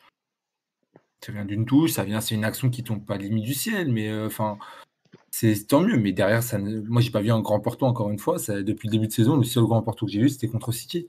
Non, Ce mais qui m'a vraiment impressionné, c'est contre City, je pense qui a que- fait un très bon match. Mais c'était Ouais, dans un ouais. registre où, où ils seront très peu de fois dans, dans ce cas-là, c'est-à-dire dans avoir Ouais, un bloc va. bas et être en. C'est- Ça, ça va arriver jamais. Ça n'arrivera jamais. hein. Ah, on a Mais du là, mal. oui, forcément, tu affrontes des blocs, euh, blocs bas, donc Porto, c'est pas Ouais. du tout leur style de jeu, forcément, ils sont en plus de difficulté. Je pense, que, je pense que la réponse est là surtout. C'est que c'est quand est gagneuse, bah, tu affronteras des blocs pas et c'est pas du tout le, style de jeu qu'elle qu affronté Porto. Et surtout que là, cette année, on n'a pas Alex Telles, donc euh, pour débloquer la situation sur un centre ou un coup de pied arrêté, bah, là, il y a tout de suite, euh, tout de suite euh, on voit la différence. Et oui, une frappe de trop compliqué. Voilà. heureusement que, heureusement qu'il y avait la rentrée de Taremi pour égayer un peu l'attaque. C'est clair. Une autre question par rapport à Fabio Vieira, c'est vrai que que je pensais que moi, il était parti sur une bonne dynamique, que Concessant lui, lui faisait confiance. J'avais un petit débat aussi sur, euh, sur Twitter avec un, une page de FC Porto où, qui me disait comme quoi, on, après la sortie contre l'Olympiakos, on ne le verrait plus. J'étais pas d'accord avec lui, je pensais qu'il continuait à lui faire confiance quand même, et au final, bah, j'ai eu tort, il a eu raison. Euh, voilà, Fabio Vieira, on le voit plus. Donc, euh, Ouais, on avait un débat aussi, je crois, c'était contre l'Olympiakos, ouais. Je t'avais dit aussi que pour moi, il allait privilégier un Sergio Oliveira, Uribe, Otavio, et que Fabio Vieira que Fabio Vieira est partir sur le banc parce que euh, Sergio Concessant fait, fait confiance à ses cadres et il a du mal à faire à, donner de la continuité à des jeunes comme Fabio Vera qui, qui monte euh, qui est bon à chaque fois qu'il joue et que c'est dommage. Fabio Vera est peut-être trop bon pour, euh, pour Concessant. non, plus sérieusement, je pense que Fabio Vera est, il le dit souvent à, à, lors de ses conférences de presse. Il y a un auditeur qui nous dit Vous expliquez parfois l'absence de Fabio Vera et, quand, on quand, on écoute euh, Sergio Conceição, il nous dit que Fabio Vera est, mauvais dans tout ce qui est contre-pressing. Voilà, c'est vrai que, que il, il, souligne vraiment euh, la présence primordiale de Uribe, d'un Sergio Oliveira, d'un Otavio, qui sont très bons dans l'intensité, dans le contre-pressing, dans le pressing, etc. Et Fabio Vera, c'est vrai que dans le jeu sans ballon, est peut-être encore euh, pas au niveau de ce que demande Conceição. Bah, après, on affronte des blocs bas, donc je comprends pas. On affronte des, des, blocs bas, on a souvent la balle, donc sa qualité de passe, sa qualité technique, ça pourrait faire la différence. Donc, euh, je comprends pas aussi. À part je ne la comprends pas non plus, mais c'est celle de Concession, donc euh, c'est ça qui, est sûrement sur le banc. Euh, les gars, est-ce que vous voulez rajouter quelque chose sur Porto Kevin, un petit mot sur Porto, les autres garçons Sinon, on passe forcément au, match de la soirée. Bah, si je peux rajouter un truc, Alex, par rapport à la motivation entre les, entre les deux compétitions, déjà, je trouve que c'est un peu culturel du côté de FC Porto. Porto limite a toujours ce arrive toujours à se mettre au niveau en Ligue des Champions, toujours. Euh, et, pas, excuse-moi de te couper Mathieu, c'est pas qu'en Ligue des Champions. Hein. Dans les gros matchs, il y a toujours une espèce d'aura euh, qui dégage. C'est aussi la marque des grands clubs, il hein, faut le reconnaître, même si je totalement, suis pas totalement. Euh, Porto a beau être nul sur toute une saison, contre Benfica, contre Sporting, ça va pas être la même équipe. Et en Ligue des mhm. Champions, c'est pareil, c'est des clubs qui arrivent à se transcender dans les grands moments, et, ça s'est vu euh, encore une fois bah, cette semaine, tu vois. Et c'est peut-être un avantage aussi, si je peux te compléter, de, de limite avoir les, stades vides quand, quand on joue contre Porto ça, leur enlève un truc. Parce que sinon, avec les supporters en plus, c'est toujours compliqué de jouer là-bas. C'est une petite éloge aussi aux supporters de Porto. Bisous à Louis. vous, avez, parfaitement complété mon propos, les gars. Donc voilà, mais donc il y a ce côté, euh, donc ce côté motivation en Ligue des Champions. Mais le, déjà en Ligue des Champions, c'est pas transcendant en termes de jeu, faut le dire. Euh, face à l'OM, on, enfin on l'a répété après, après le match, c'était en termes de jeu, tu as affronté une équipe qui n'était pas là, donc euh, forcément, tu limites tes, tes individualités ont été sublimées vu la, vu nullité de ton adversaire. C'est comme ça, c'est quand tu entendais les commentateurs de, de, RMC Sport parler de FC Porto comme une équipe qui, qui, maintenant peut vendre ses actifs, euh, est une équipe qui joue un football incroyable. On a l'impression qu'on était Porto d'il y a 10 ans, alors qu'en fait, c'est absolument pas le cas, c'est juste que l'adversaire était vraiment faible. Euh, donc voilà, et quand la Ligue, la, Ligue Noche revient, bah, on, bien sûr qu'il n'y a pas donc cet élan de motivation, logique, mais le problème c'est qu'après, bah, les, les, difficultés dans le jeu, dans le modèle de jeu, dans, dans la capacité à créer des occasions euh, sans forcément utiliser les erreurs de l'adversaire, bah là, il n'y a, rien. Et donc, tu as besoin d'un coup de pied arrêté, tu as besoin d'un centre, ouais, de temps en temps. Tu plus Alex Telles pour, euh, comme l'a dit Kevin, euh, te, débloquer certaines situations, parfois, très dans, parfois où tu es, mal parce que l'adversaire défend bien derrière.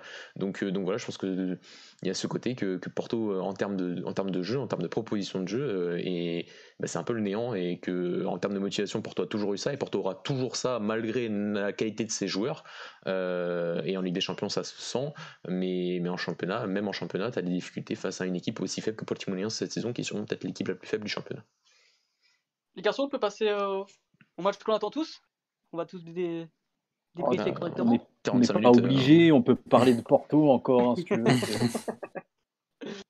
non, mais ouais, ouais, on peut. Hein. passons à, passons à, je dirais pas l'exploit parce que parce que c'est pas un exploit, tout simplement, c'est juste, euh, comment dire, un Braga qui, qui, a été plus fort qu'un Béfica.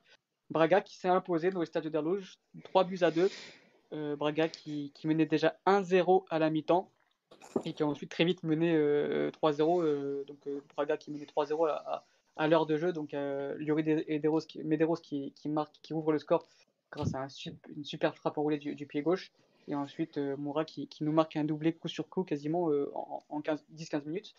Et, et enfin, Benfica qui, pousse pour revenir dans le match et qui, fait très peur à, à, Braga et qui, comment dire, qui, revient à 3-1 à, à, la 68e. Et enfin, à la fin de match, c'est Seferovic qui marque de 3 buts à 2 et ensuite même un 3-3 encore avec un, but de Seferovic, mais qui a été signalé hors jeu.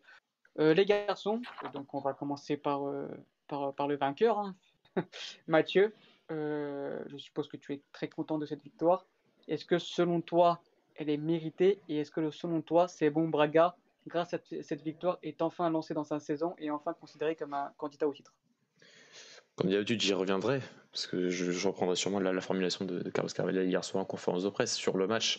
Euh, une victoire, euh, une, victoire quand même assez, enfin, surprenante au, départ, c'est-à-dire se dire quand même que ce, Braga-là qui sortait d'une défaite, euh, une claque même, 4-0 face à Leicester en Ligue Europa, qui sortait donc de son, qui arrivait pour son septième match consécutif en 23, septième match en 23, en 23 jours, se dire que d'aller gagner, gagner à la loose comme ça, euh, avec ce plan de jeu là, c'est fort. Je, trouve que, que voilà, c'est après c'est toujours la même chose au Portugal. Voilà, les, journaux étaient euh, c'est Benfica qui a perdu, euh, c'est Otamendi qui a donné la victoire à Braga, c'est ce genre de choses. Non, Braga a gagné ce match, c'est pas Benfica qui l'a perdu. je pense que le plan de jeu, hier, Carlos Carvalho a surpassé dans tous les compartiments tactiques Georges Jesus tous. son plan de jeu est, est, formidable, formidable. Il est défensif, mais il est formidable.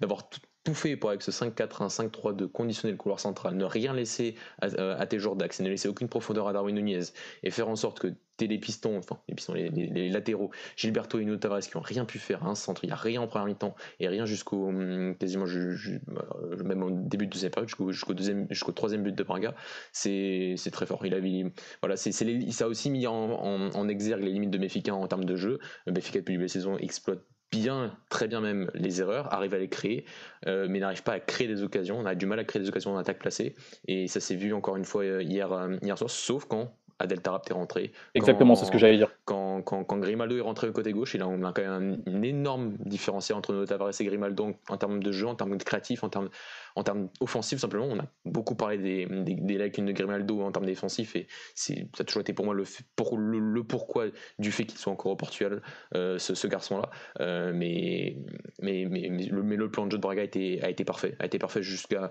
Voilà, à la fin, on sent quand même des, des, manques de concentration dû à la fatigue, dû, dû à cet effort euh, de défendre bas depuis le début du match. Mais, mais voilà, jusqu'à, jusqu'au but, jusqu'à, enfin, jusqu'à l'occasion, juste avant le but de Yuri Medeiros et, et, le, et, qui fait danser Odysseus mais il n'arrive pas à mettre ce but. Euh, Bragas ne tire pas une fois au but, mais c'était le plan de jeu, c'était le fait de pouvoir exploiter les contre-attaques, de pouvoir exploiter, euh, exploiter les transitions offensives et ça a marché. Même si sur le but c'est pas exactement ça, c'est encore une fois c'est un but, c'est une erreur provoquée, donc intentionnelle du fait qu'on avait un Braga haut, un Braga haut sur, sur, sur la relance aussi mètre d'Odysseus. C'est au final c'est Otamendi qui fait cette erreur de relance parce que tu sais qu'Odysseus est mauvais au pied, parce que tu sais qu'Otamendi est loin d'être un crack à niveau de la relance. Donc tu as, tu as essayé de presser cette première phase de construction et tu as réussi. Et tu marques ce but euh, sur euh, ta seule action construite, entre guillemets, du match. Et la deuxième mi-temps, le deuxième but aussi, il est construit. Il est, c'est, une transition offensive. C'est, ça, ça, exploite aussi le fait que Béfica quand il faut revenir, revient mal. Alors regardez le but, Pizzi, c'est n'importe quoi. Voilà, c'est le couloir ouvert. Euh, par, contre, par, contre, Mathieu, je suis pas d'accord avec toi. sur, Otamendi, sur Otamendi, je suis pas d'accord avec toi. Bah, bon, juste laisse-moi finir sur, sur mes petites notes. Et, le troisième but, oui, c'est l'exploitation d'une erreur manifeste d'Odysseas et de, de, de, même si je trouve qu'il y a plus d'Odysseas que d'Otamendi, mais s'il y a un manque de, communication, c'est certain. Euh, donc voilà, le 3-0 est je pense que 2-0 était, mérité par rapport à ce, que, Braga a fait en termes, sur les quelques occasions qu'il y a eu. Mais après, après ça, c'est vrai que Benfica a, démontré qu'avec un, un avec un Grimaldo, ça a été, ça on crée les occasions. Il y a eu et notamment il y a les, trois, enfin, les trois plus grosses occasions.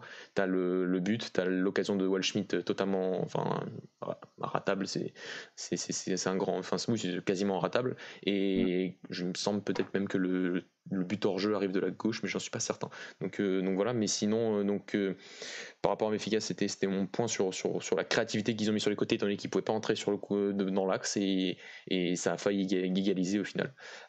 donc, donc un Braga qui a été très cohérent dans son plan de jeu, c'est ce que j'attendais d'un Carlos Carvalho. C'est, que pour moi, il, il je vais pas être incohérent sur le fait que pour moi, quand Romain Amorim est arrivé à Braga, il a utilisé le travail de Dabel pendant plusieurs saisons et que c'est pour ça que ça a marché aussi bien, aussi vite. Et ben, pour moi, aujourd'hui, Braga joue bien, aussi bien et aussi vite parce qu'il y a eu du travail qui été fait avant par Robin Amorim, par Arthur Georges, par Abel Ferreira sur les trois dernières saisons avec ce groupe-là. Et que, et, que, quand Carvel arrive à Braga, moi j'attends aussi que dans ce genre de match-là, il nous propose un plan de jeu qui soit, qui limite euh, parfait pour pouvoir mettre en difficulté une équipe comme Béfica qui a recruté pour 90 millions d'euros sur ce mercato. Et donc. Euh, et donc Carvalho a réussi son, son coup. C'est la victoire de la formation avec Moura. Hein. C'est pas le joueur que j'attendais le plus en termes de formation. On a souvent dit Alex entre nous. Et pourtant c'est le, le, garçon qui, qui, marque un doublé à douche. Euh, donc euh, bonne gestion de l'avoir prêté à Coimbra la saison dernière, de l'avoir fait revenir cette saison. C'est très bien et ça prouve que le centre de formation a plus cru en lui que, que, moi et je suis, je suis très content.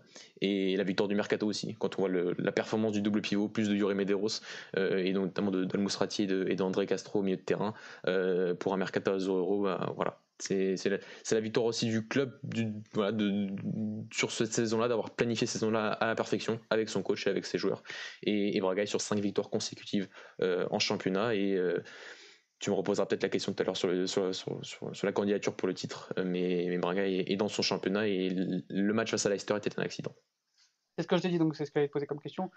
Euh, tu l'as souligné avec des joueurs comme, comme Francisco Moura, Al Musrati, euh, même Tormenas, c'est des joueurs qui, voilà, qui ont remplacé des titulaires habituels, hein, comme Carmo, comme Francejo, comme Ricardo Horta. Et euh, on pouvait s'y attendre. On l'avait déjà dit, d'ailleurs dans, le, podcast qu'on a mis pour les paris, où euh, moi, personnellement, j'étais pas forcément très confiant pour, euh, pour, Braga, avec ces trois absences très, très importantes pour ce club.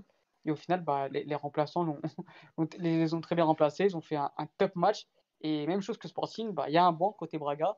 Et donc, même question que Sporting, Mathieu, avec ce banc-là, avec ce entraîneur qui progresse d'année en année, je l'ai écouté ce matin, vraiment, je le trouve vraiment de plus en plus cohérent, de plus en plus fort chaque année. Euh, maintenant, il a 54 ans et, il est vraiment de plus en plus fort dans ce qu'il fait. Euh, Est-ce que Braga, cette année, euh, peut jouer les premiers rôles, tout simplement? C'est jouer les premiers rôles, oui pour moi, j'ai dit la semaine dernière, Braga jouera le podium. Euh, Braga a fini sur le podium la semaine dernière, Braga jouera le podium. Euh, Braga n'a pas pris Carlos Carvalhal pour finir quatrième. Euh, voilà, cette année, il y a trois places qualificatives pour la Ligue des Champions. Donc c'est l'objectif. Après, euh, tout le monde parle, voilà, tout le monde parle de titre depuis hier. Braga peut jouer, peut jouer le titre c'est trop dur à dire aujourd'hui. Euh, même si la défense centrale fait un très bon match hier, je trouve, euh, pour Noviana, Victor Tremana on fait un, on fait un super match. Euh, c'est compliqué de, de se dire que ces garçons-là sont capables, avec David Carmo aussi de retour, ils sont, ils sont capables de tenir cette régularité en termes de performance parce que c'est pour, aller très haut dans un championnat, il faut une défense hyper certaine et c'est il y a encore certains indicateurs qui ne me donnent pas confiance par rapport à ça. Après, voilà, je repense à Braga qui a joué le titre lors de la saison 2011-2012 avec Leonardo Jardim. Il n'y avait pas de talent créatif extraordinaire, il n'y avait pas de Trinkan, il n'y avait pas de Rafa, il y avait Elder Barbosa. Il y avait surtout un énorme buteur qui était Lima à l'époque. Et hum, donc euh, j'attends peut-être un peu plus de, de buts de la part de Poligno, même si dans le jeu on, voit, et encore sur ce match euh, hier. Euh, c'est vrai qu'il a été très très bien marqué par Vertonghen, mais les quelques fois où il a pu s'extirper de ce, marquage et, bien orienté à l'opposé comme il le fait si bien, c'était un, un, bol d'air frais pour tout le bloc de Braga. Euh, et donc encore un, bon match hier de Poligno. Et sinon, euh, donc, euh, donc voilà, je, me réfère à, aux quelques fois où on a été haut dans le classement et, et, ça dépendra surtout pour moi de la défense centrale et de la défense, de, l'assise défensive de l'équipe pour aller loin dans, dans le championnat. D'accord, super Mathieu. On va, on va du coup passer, à moi que tu aies un mot à rajouter. Euh. Juste un petit mot sur Mathéus, euh, parce qu'il fait deux arrêts euh, hyper décisifs. Le premier sur la frappe de, de Vertonghen en tout début de match, sur, le retourné de Vertonghen. arrêt important, peut-être pas le plus difficile, mais important quand même. Et sur la tête de Seferovic juste, après son, but. arrêt incroyable, vraiment, vraiment top, top arrêt. C'est peut-être pas le meilleur gardien de la journée par rapport à la performance de Daniel Guimarães du côté de National qui a arrêté deux pénalties, mais c'était l'une des plus grandes performances de cette journée. Il est pas loin pour moi d'être vraiment d'acquérir peut-être en fin de saison le titre de meilleur gardien par rapport à ce qu'il fait dans les cages, mais par rapport à ce qu'il fait dans le jeu, et on le répète euh, un, très souvent que, que c'est les deux très loin le meilleur gardien en termes de jeu au Portugal et que qui hier c'est plus même du côté de, de, ses qualités propres de gardien qui, font que Braga ne prend pas ce deuxième but trop tôt et, n'a résisté en réalité que, que, que, que 9 minutes jusqu'à la fin jusqu'au coup de sifflet final d'Arthur Suarez hier bah, je, je, je, je, sais pas si tu te rappelles, on, on avait déjà eu un, un peu ce débat l'année dernière où moi, déjà, personnellement, je trouvais qu'il faisait partie euh, des tout meilleurs la, la, saison passée. Euh, et c'est vrai que cette année, c'est encore plus, encore plus fort que la saison passée. Et, c'est vrai que s'il continue sur cette, sur cette dynamique, euh, il peut très bien, il va tout simplement prétendre au meilleur gardien du championnat. Et pourquoi pas à une place en, sélection, vu qu'il est naturalisé portugais. On verra. On verra. On va passer à, à nos, deux, nos deux perdants aujourd'hui. Qui, qui... nos deux perdants, il a dit. nos deux perdants aujourd'hui, qui sont pas forcément euh, joyeux. Euh, les gars, euh, prestation de Benfica, semaine compliquée pour Benfica, très très compliqué. 9 buts en, en 3 matchs, donc on rappelle que Benfica a perdu 3-0 contre Boavista. ensuite, perdait, contre, perdait contre les Rangers, à la fin il y a eu 3-3, donc encore 3 buts. Et hier soir, encore 3 buts, donc vraiment 9 buts en 3 matchs, c'est c'est inadmissible pour une équipe de telle envergure, pour une équipe qui a fait de tels investissements cet été. Ouais, pour 100 millions investis, c'est grave. C'est très grave, ouais. C'est voilà. Donc, euh, première question, les garçons, euh, est-ce que selon vous, euh, il y, a, y, a, déjà une défense à changer? Je pense que ça, c'est une question rhétorique un peu. Je pense qu'on est tous d'accord pour dire que bah, ça, ne va pas du tout défensivement. Ah, bah, sauf pour ton entraîneur qui, à ce qui me paraît, nous dit qu'il n'y a pas de problème défensif. Donc, oui, mais après, mon entraîneur parle aussi à H24 et ressasse le fait qu'il ait gagné beaucoup de matchs au Brésil alors qu'on est au Portugal et que la saison de l'année dernière est terminée du coup. Euh, donc on va pas se mentir qu'on est tous d'accord pour dire qu'il y a de clairs problèmes défensifs. Euh, limite, euh, Vertonghen, il est un peu tout seul, il fait de son mieux, mais, mais défensivement, c'est défensivement c'est un peu la cata. Otamendi, bah, je pense que comme beaucoup l'ont dit déjà sur Twitter après le match et déjà avant, euh, on aurait peut-être mieux fait de vendre Diaz et, euh, de laisser Otamendi là où il était. Euh, encore une fois, Vertonghen qui lui arrive à maintenir le niveau et encore heureux parce que s'il n'était pas là, on aurait beaucoup plus de problèmes. Nuno, c'est Nuno, je n'arrive pas à définir ce joueur. un coup, il va être très bon en Europa League et trois matchs de suite, il va être extrêmement mauvais. Hier soir, il perd encore 18 ballons, il me semble. 18 ballons, c'est immense. Euh, Gilberto, je ne comprends pas. Encore au premier match, il y avait eu deux, trois indications qui me paraissaient plutôt pas mauvaises et j'avais un peu d'espoir. Euh, ces espoirs se sont vite envolés, on va pas se mentir, c'est catastrophique. Euh, ils sont pas aidés non plus par, par le fait que Georges Jesus aligne Samaris et Pizzi au milieu qui se sont fait littéralement bouffer par Castro et Al-Mousrati. Ça m'a étonné d'ailleurs que Mathieu l'ait pas noté dans ses, dans ses fiches. Ah, si, j'ai noté. Ah, ah, ok, j'ai pas, j'ai pas, j'ai pas fait attention à ce moment-là. Mais bref, il se fait littéralement bouffer par les deux. Euh, logiquement, Braga joue, sur un, joue avec un bloc bas, avec peu d'espace entre les lignes, donc tu as besoin de créer des décalages, tu as besoin de, as besoin de créativité en fait, et tu mets pas ta rapte, donc aucun sens. À la mi-temps, euh, bon, déjà, on a Samaris, du coup, euh, évidemment, qui, danse quand Yuri Medeiros passe devant lui. Euh, à la mi-temps, il fait rentrer Gabriel à la place de Samaris. Bah, Gabriel n'a pas changé grand-chose, concrètement. on a toujours ce manque de créativité. Pizzi n'arrive pas à créer de décalage. Pizzi, défensivement, c'est une catastrophe. Il se fait bouffer également. Il laisse le couloir ouvert pour Al-Mousrati sur le deuxième qui va servir parfaitement Maul. vraiment, donc déjà, la ligne défensive est, déjà très mauvaise et elle n'est pas aidée par le milieu. Euh, donc on se demande encore une fois pourquoi il n'était pas aligné euh, Tarapt. Euh, et pour pas que je me répète, ensuite tu as les, les, offensifs. Braga, Rafa qui fait encore un bon match, mais qui est trop seul en fait. Plusieurs fois, tu, sens qu'il essaye de dynamiter un peu le jeu, mais que ça suffit pas. Everton, on a mis 20 millions dessus pour des qualités qu'on n'a pas vues depuis qu'il est arrivé. Je pense que ça aussi, à un moment donné, il faudra en parler parce qu'on parlait beaucoup depuis la dernière trêve internationale. Ça tombe bien parce que là, du coup, on est de nouveau sur une trêve internationale. Du fait qu'il soit revenu fatigué du dernier rassemblement avec le Brésil. Euh, Georges Zouch l'a dit lui-même en conf de presse, euh, oui, il est fatigué et tout, bah, pourquoi tu le fais jouer absolument tous les matchs? Euh, pourquoi tu ne laisses pas se reposer si tu vois qu'il est moins bon, si tu vois que tu as surtout que tu as des solutions sur le banc? ou pas? Ouais, ouais, bien sûr. je vais te répondre parce qu'en fait, on a, on a mis 100 millions et apparemment, on n'a même pas eu l'utilité de, trouver un joueur capable de le concurrencer. C'est-à-dire que ton concurrent s'est servi. ton concurrent, il, il, il, est en réserve normalement. Et maintenant, on commence à le mettre sur le banc. Apparemment, il a un rôle à jouer maintenant cette année tu n'as aucun concurrent direct à Everton alors que tu joues tous les trois jours. Avec le calendrier. bah si, moi, pour moi, c'est Rafa. Non, ah, non, non, c'est pas Rafa. Ton concurrent peut pas être titulaire à droite en fait. Bah, c'est pas normal. pourquoi, tu pourquoi tu mets pas plus Rafa sur le côté gauche quand tu peux quand tu peux ah, mais, moi, mais, moi, mais, moi, Mathieu, je suis d'accord avec toi. Hein. Ah, bah, pour moi, Rafa est à gauche. Mais moi, moi, ce que je trouve incohérent, si on me dit que le concurrent d'Everton il est à droite et qu'il est titulaire, il y a un gros problème. Moi, si mon concurrent à mon poste il est titulaire à droite, il y a un problème c'est que j'ai pas vraiment de concurrent. Parce que c'est qui le concurrent de Rafa alors? C'est Pedrinho?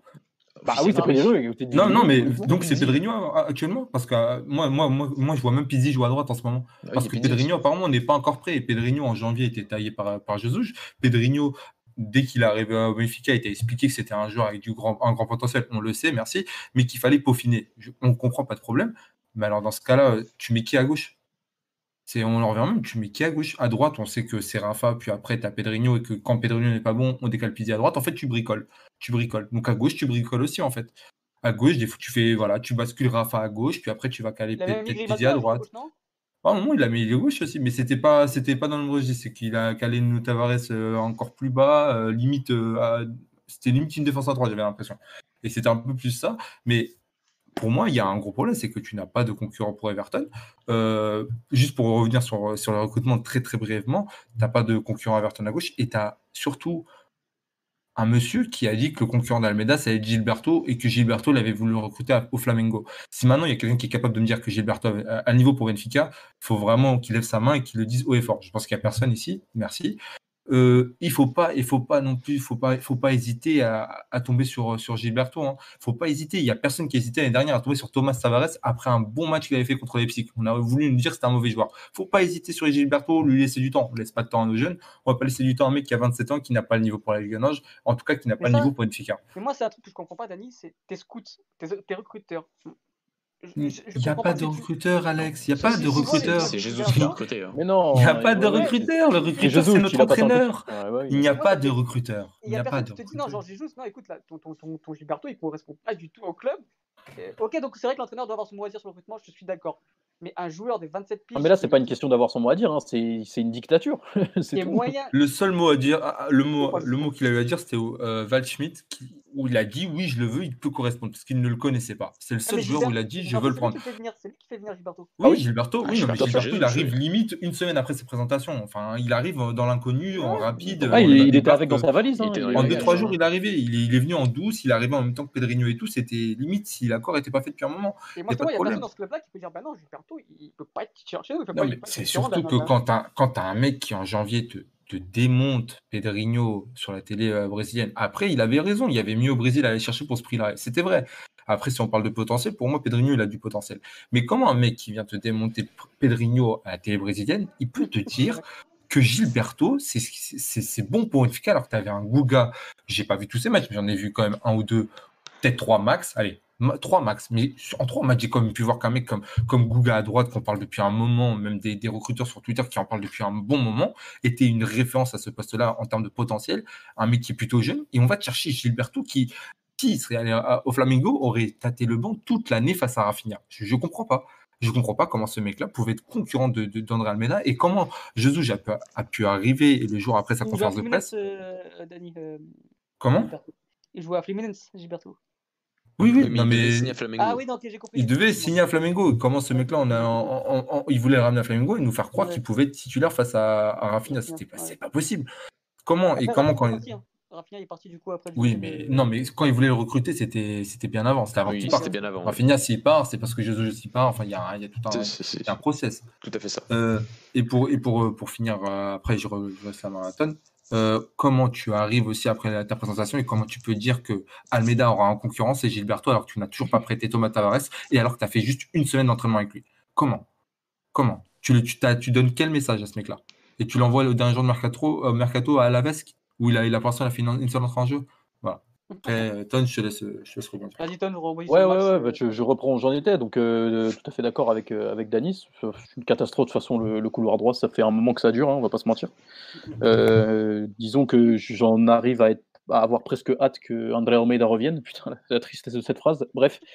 donc, on va parler aussi du couloir droit, puisque du coup, comme l'a dit Mathieu, en deuxième mi-temps, donc encore une fois, Braga capitalise sur les erreurs de Benfica avec encore une fois un plan de jeu un, plan de jeu très rodé. Euh, donc, comme je disais, bloc bas, peu d'espace entre les lignes. On attaque l'espace quand on peut. Euh, et en deuxième mi-temps, du coup, moins de créativité de côté Benfica. Enfin, il y en avait déjà très peu, hein, parce que c'était surtout de la, possession stérile en première mi-temps. Euh, mais du coup, le Braga, j'ai vu Braga presser plus haut, en fait, et du coup, plus exploiter les erreurs. Et comme je le disais, du coup, Pizzi ouvre son axe. Et ensuite, Otamendi et Vlakodimos qui, qui parlent entre eux de, je ne sais quoi. Et Moula qui en profite.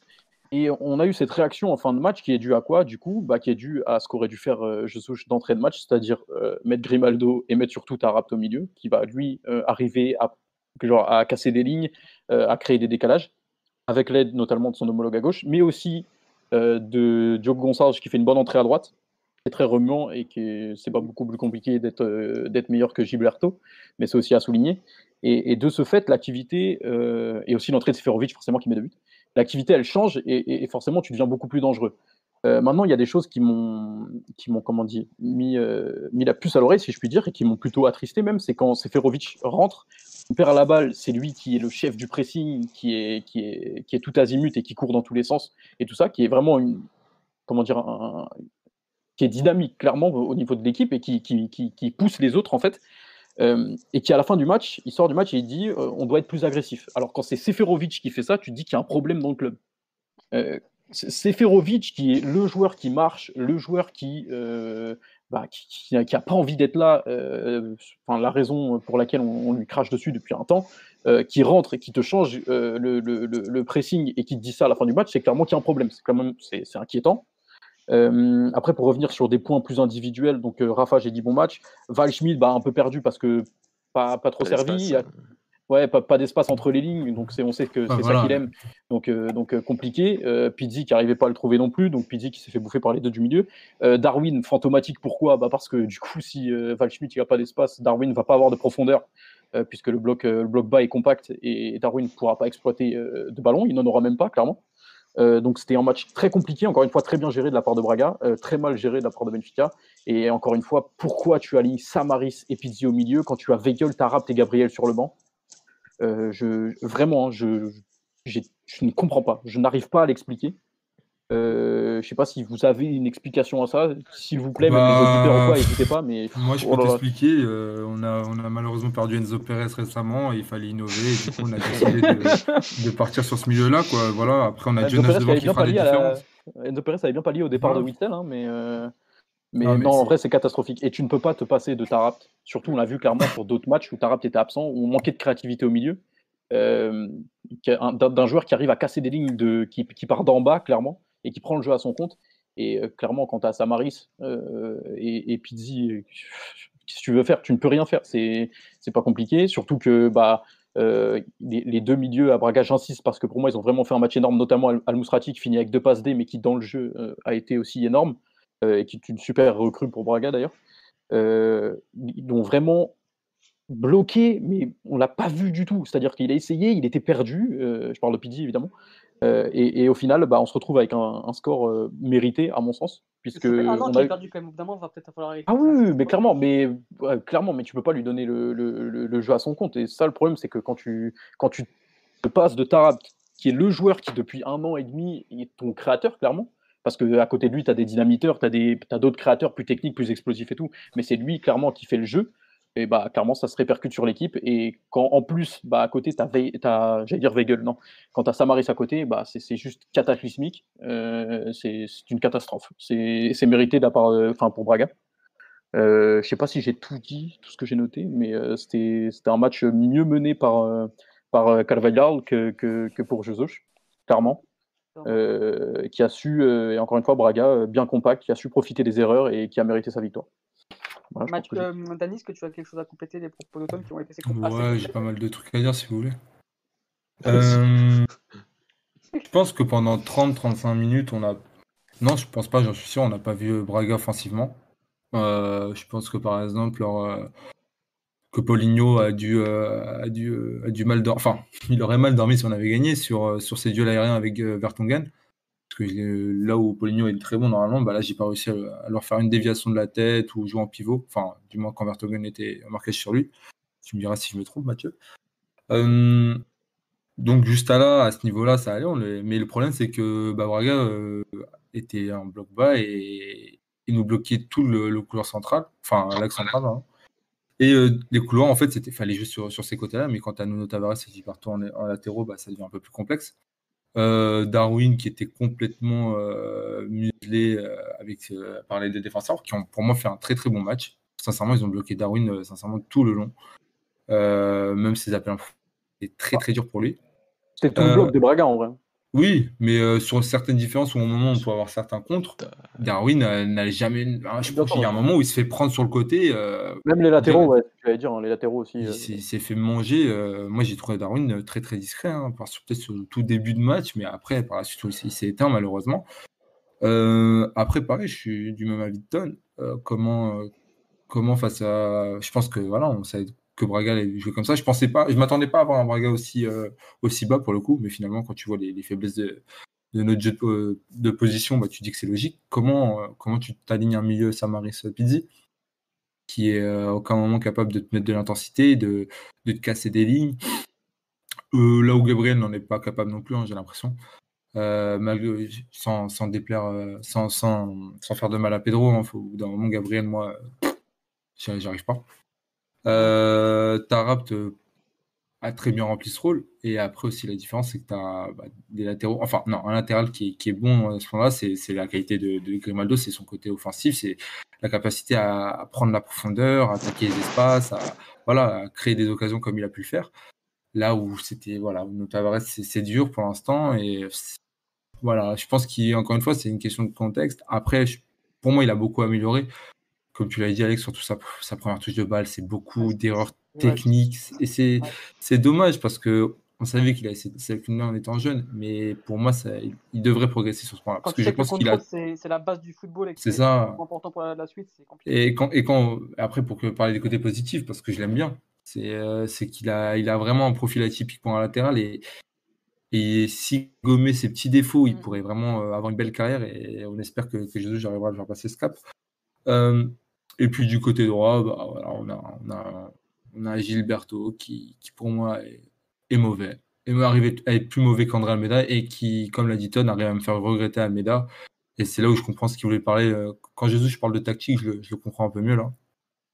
Même si Almeida nous en faisait des pas mal, hein, comme sur le second but de, de Braga euh, sur l'alignement. Almeida le, euh, arrivait bien à le faire, ça aussi. Mais euh, j'ai pas aimé. Après, là où je suis pas trop d'accord avec Mathieu, c'est sur le fait que la relance d'Otamendi.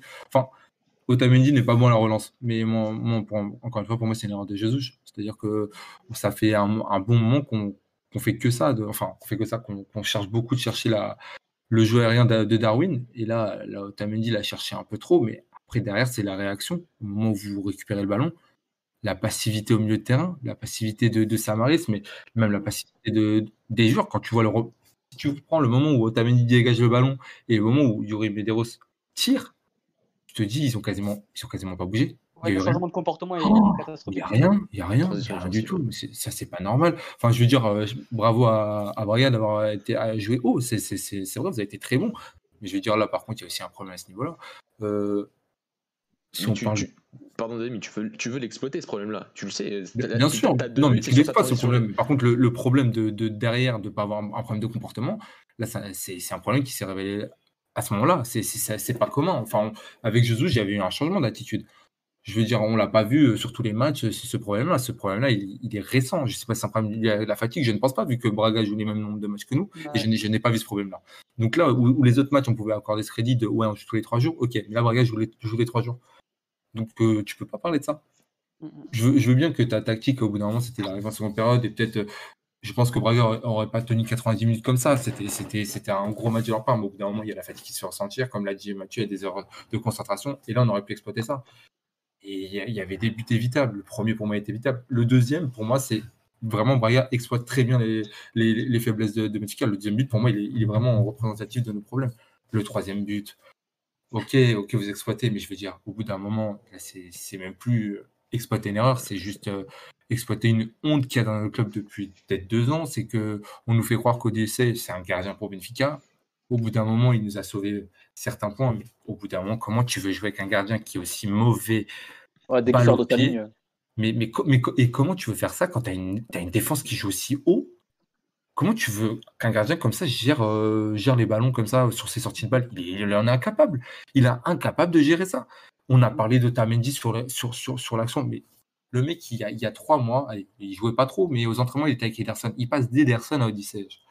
C'est un monde pour lui. Parce que Ederson, ce ballon-là, il met même une reprise acrobatique. Il te met même peut-être une passe D hein, pour être dans l'abus. Mais, mais là, ce qu'il fait, là, il- on voit Ah, ça c'est que, c'est que Francis Amoura, il, s'en- prend une bonne. Il il se prend un tampon. Il, il y a deux, Ah, mais, trucs. mais- mais attends, mais même ça, c'est, grave comme c'est, c'est- mais, mais même comment il, il attaque son ballon comme je suis désolé, il y a un moment, il avait progressé avec Bruno Lage. Donc qu'on se le dise, hein, parce qu'on aime bien parler que des, des mauvaises choses de Bruno. Il avait progressé avec Bruno sur ce point-là, mais là il a totalement régressé. C'est, c'est pas la première fois qu'il, qu'il, qu'il souffle sur une sortie aérienne. hein. Sauf que ça n'avait pas donné but. Non, non, il a une lecture, euh, il a une lecture atroce, mais dès qu'il sort Ah, de sa ligne, il est pas bon, clairement. Ah, hein. clairement. Ah, c'est, c'est, c'est, c'est honteux. Et là, Braga, bam, ça punit. Mais encore une fois, moi, pour moi, Braga a très bien exploité nos, nos- nos- nos problèmes offensifs sur- dans le jeu de position, où on s'est fait, où ils nous ont mangé. Et derrière, ils ont juste exploité des erreurs individuelles. Et le deuxième but, pour moi, c'est vraiment exploiter le- notre problème criant qui peut être au milieu de terrain, parce que le milieu de terrain sur le deuxième but, tu parlais de, de, Moussafi qui fait la différence sur le décalage et Pizzi est inexistant. Mais Pizzi, il est tout au- aussi inexistant et Gabriel aussi à partir du moment où il re-rentre dans l'axe et que Mou- Mustafi a de nouveau le ballon pour, pour mettre sa passe. Enfin, je crois que tu parlais de ça, non? Parce que Mustafi, au tout début de l'action, il est aussi au moment de la passe. Oui, c'est vrai. ouais. Non, mais c'est surtout, voilà. je te parle surtout sur la deuxième, sur sa passe décisive où là, t'as un. Ah, sur sa passe Ouais, décisive, mais par là, c'est. Pizzi qui laisse le couloir ouvert. là là, euh, et- et- mais, mais Gabriel et Pizzi, mais il n'y a pas de terrain. Et t'as surtout Tamendi aussi qui avance alors qu'il faut qu'il recule. Ouais. Et on sait pas pourquoi. Ouais, et, ça laisse encore un plus un peu d'espace pour Mourab qui fait son appel, qui fait un incroyable appel d'ailleurs. Et qui Mais- termine très bien. et hein, qui termine mais... contre les jambes d'Odysseus, c'est vrai que c'était pas facile à mettre. Mais, mais ouais, c'est plus sur le, de, le Pas ballon. facile à mettre. Et, de- de et- Al-Musrati. et pour Odyssée, Odyssée, encore une fois, hein, au bout d'un moment, celle-ci aussi, il peut l'avoir. On va pas non plus, on va pas à chaque fois Non, mais laisser ça, ça. ça, ça, je lui en veux pas parce que c'est un duel Non, perdu. mais arrive, tu vois. Ton, Ton, le problème, c'est que ça fait pas qu'un seul duel perdu. C'est que depuis le début, le, le- depuis l'année dernière, enfin depuis février dernier, il en a mangé des. Il a mangé énormément de buts. Au bout d'un moment, c'est pas que la défense. Au bout d'un moment, il faut aller, faut aller chercher ses ballons. On va pas me dire que chaque match. Depuis, sincèrement, depuis février, on a pris combien de buts? Tu vas pas me dire que sur les 50 buts. Non, non, non, non, mais Je ça, ça, on a ça, 50, je- hein, ça, je suis d'accord. Après, après, ce que je veux te dire, c'est que. Alors, je te dis pas que c'est le gardien pour Benfica. hein. Ce que je veux dire, c'est qu'il est vraiment pas aidé par sa défense. Parce que Ah non, il est ce- pas aidé. face à face, il le perd. aidé. Mais si Otamendi fait son travail, là, il doit pas le perdre. Enfin, il, il a même pas, il y a pas de face à face, tu vois, genre, en fait. Parce que. Il- il- parce que- ça, je, suis, je suis entièrement d'accord avec toi. Maintenant, moi aussi, je parle aussi comme Otamendi, mais moi, je vais pas être, je vais pas, être- je vais pas protéger Otamendi. Moi, je trouve que quand si Todibo est en forme, on a tout à, à gagner en faisant jouer Todibo, que ce soit au niveau de la relance, que ce soit défensivement. Bien sûr. Déjà, balle au pied, on aura un joueur qui sait, qui sait aller de l'avant, qui sait prendre le jeu à son compte, et ça, pour, pour nous, ça peut être très bon si on veut jouer avec un bloc haut. Et même au niveau de- en vitesse, on aura gagné quelque Ouais, chose. exactement. Si tu Voilà. veux jouer, si tu veux jouer haut, faut savoir gérer les profondeurs. Il faut un joueur qui sache, sache courir, quoi. C'est, c'est, c'est- C'est un gardien qui. ou un gardien qui sache. ouais, exactement. Les, mais les deux, en fait. Et tu as aucun des C'est deux pas compliqué, hein, mais-. Ouais, mais déjà, si tu peux avoir au moins, si tu peux avoir au moins un des deux, c'est- tu vois, genre, Si on, si encore parler, si on doit parler de gardien, il y en a un qui s'appelle Zvillar et qu'on aurait dû envoyer peut-être en prêt en Ligue 1, mais ça aussi, c'est, on préfère le mettre troisième gardien aux échauffements et mettre Elton euh, en deuxième gardien. Ça aussi, c'est une gestion merveilleuse du club. mais bref. On a Et une- euh, Ouais, vas-y, Dani. pour finir. non, non, dis la question, dis la question. On a deux questions sur, euh, sur, sur, sur les joueurs, et même, même trois, du coup, hein, on, va, on va les enchaîner. Tout d'abord, euh, il s'est passé quoi avec Servi, qui est un joueur qui avait pas mal de temps de jeu la saison, la saison Oh passée. là là là. Allez, Dani, question. c'est, Dani, c'est pour toi. Oh là là. Attends, première question. Et ensuite, on a une autre question, c'est euh, est-ce que Weigel était, a été ou est une erreur de casting?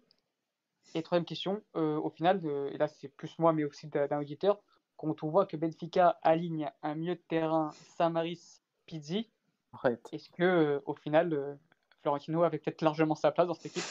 Bon, attends, je vais répondre à tous, c'est, c'est génial. Je pense que toi aussi. Euh, la première question, il faut, que j'y- faut que j'y réponde. Parce que là, waouh. Qu'est-ce qui s'est passé avec Servi Je pense qu'il veut dire qu'est-ce qui s'est passé pour que Servi signe chez nous. Je pense Mhm. que ça, c'est la bonne question. On a eu euh, un des responsables dans notre émission il y a quelques temps qui avait dit que c'était grâce à lui aussi en partie qu'on avait recruté Benfica. Donc ça, par contre, je ne le remercie pas.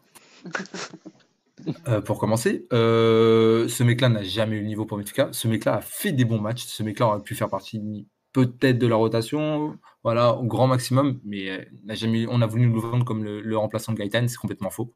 Mhm. C'est impossible. Et ses ses meilleures qualités sont, pour un ailier, c'est qu'il sait bien défendre. Vraiment, on nous a expliqué pendant un an, deux ans qu'il savait bien défendre. Voilà. Mais par contre, on pouvait pas aller chercher Nuno Santos. Pour, pour faire le travail que fait Servi, là, je serais allé chercher Nuno Santos. Ça, c'est vrai. Après, je trouve, que tu fais, je trouve que tu fais une fixette sur Nuno Santos, et, personnellement, mais, euh, mais je suis d'accord avec toi sur ce que tu dis. c'est vrai. Enfin, après, Fixette, moi, je l'ai bien aimé. Je l'ai bien aimé. Je l'ai bien aimé l'année dernière. Ça n'est pas que de ce qu'il fait depuis Sporting. Moi, pour moi, pour, pour ce qui, il y a des joueurs que tu peux, que tu sais, enfin, tu sais que tu ne vas pas les mettre titulaires. Ça, ton banc ne doit pas être constitué forcément de mecs qui doivent être Ah oui, titulaires à tout prix. clair. Mais ils Et doivent t'apporter s'ils sont.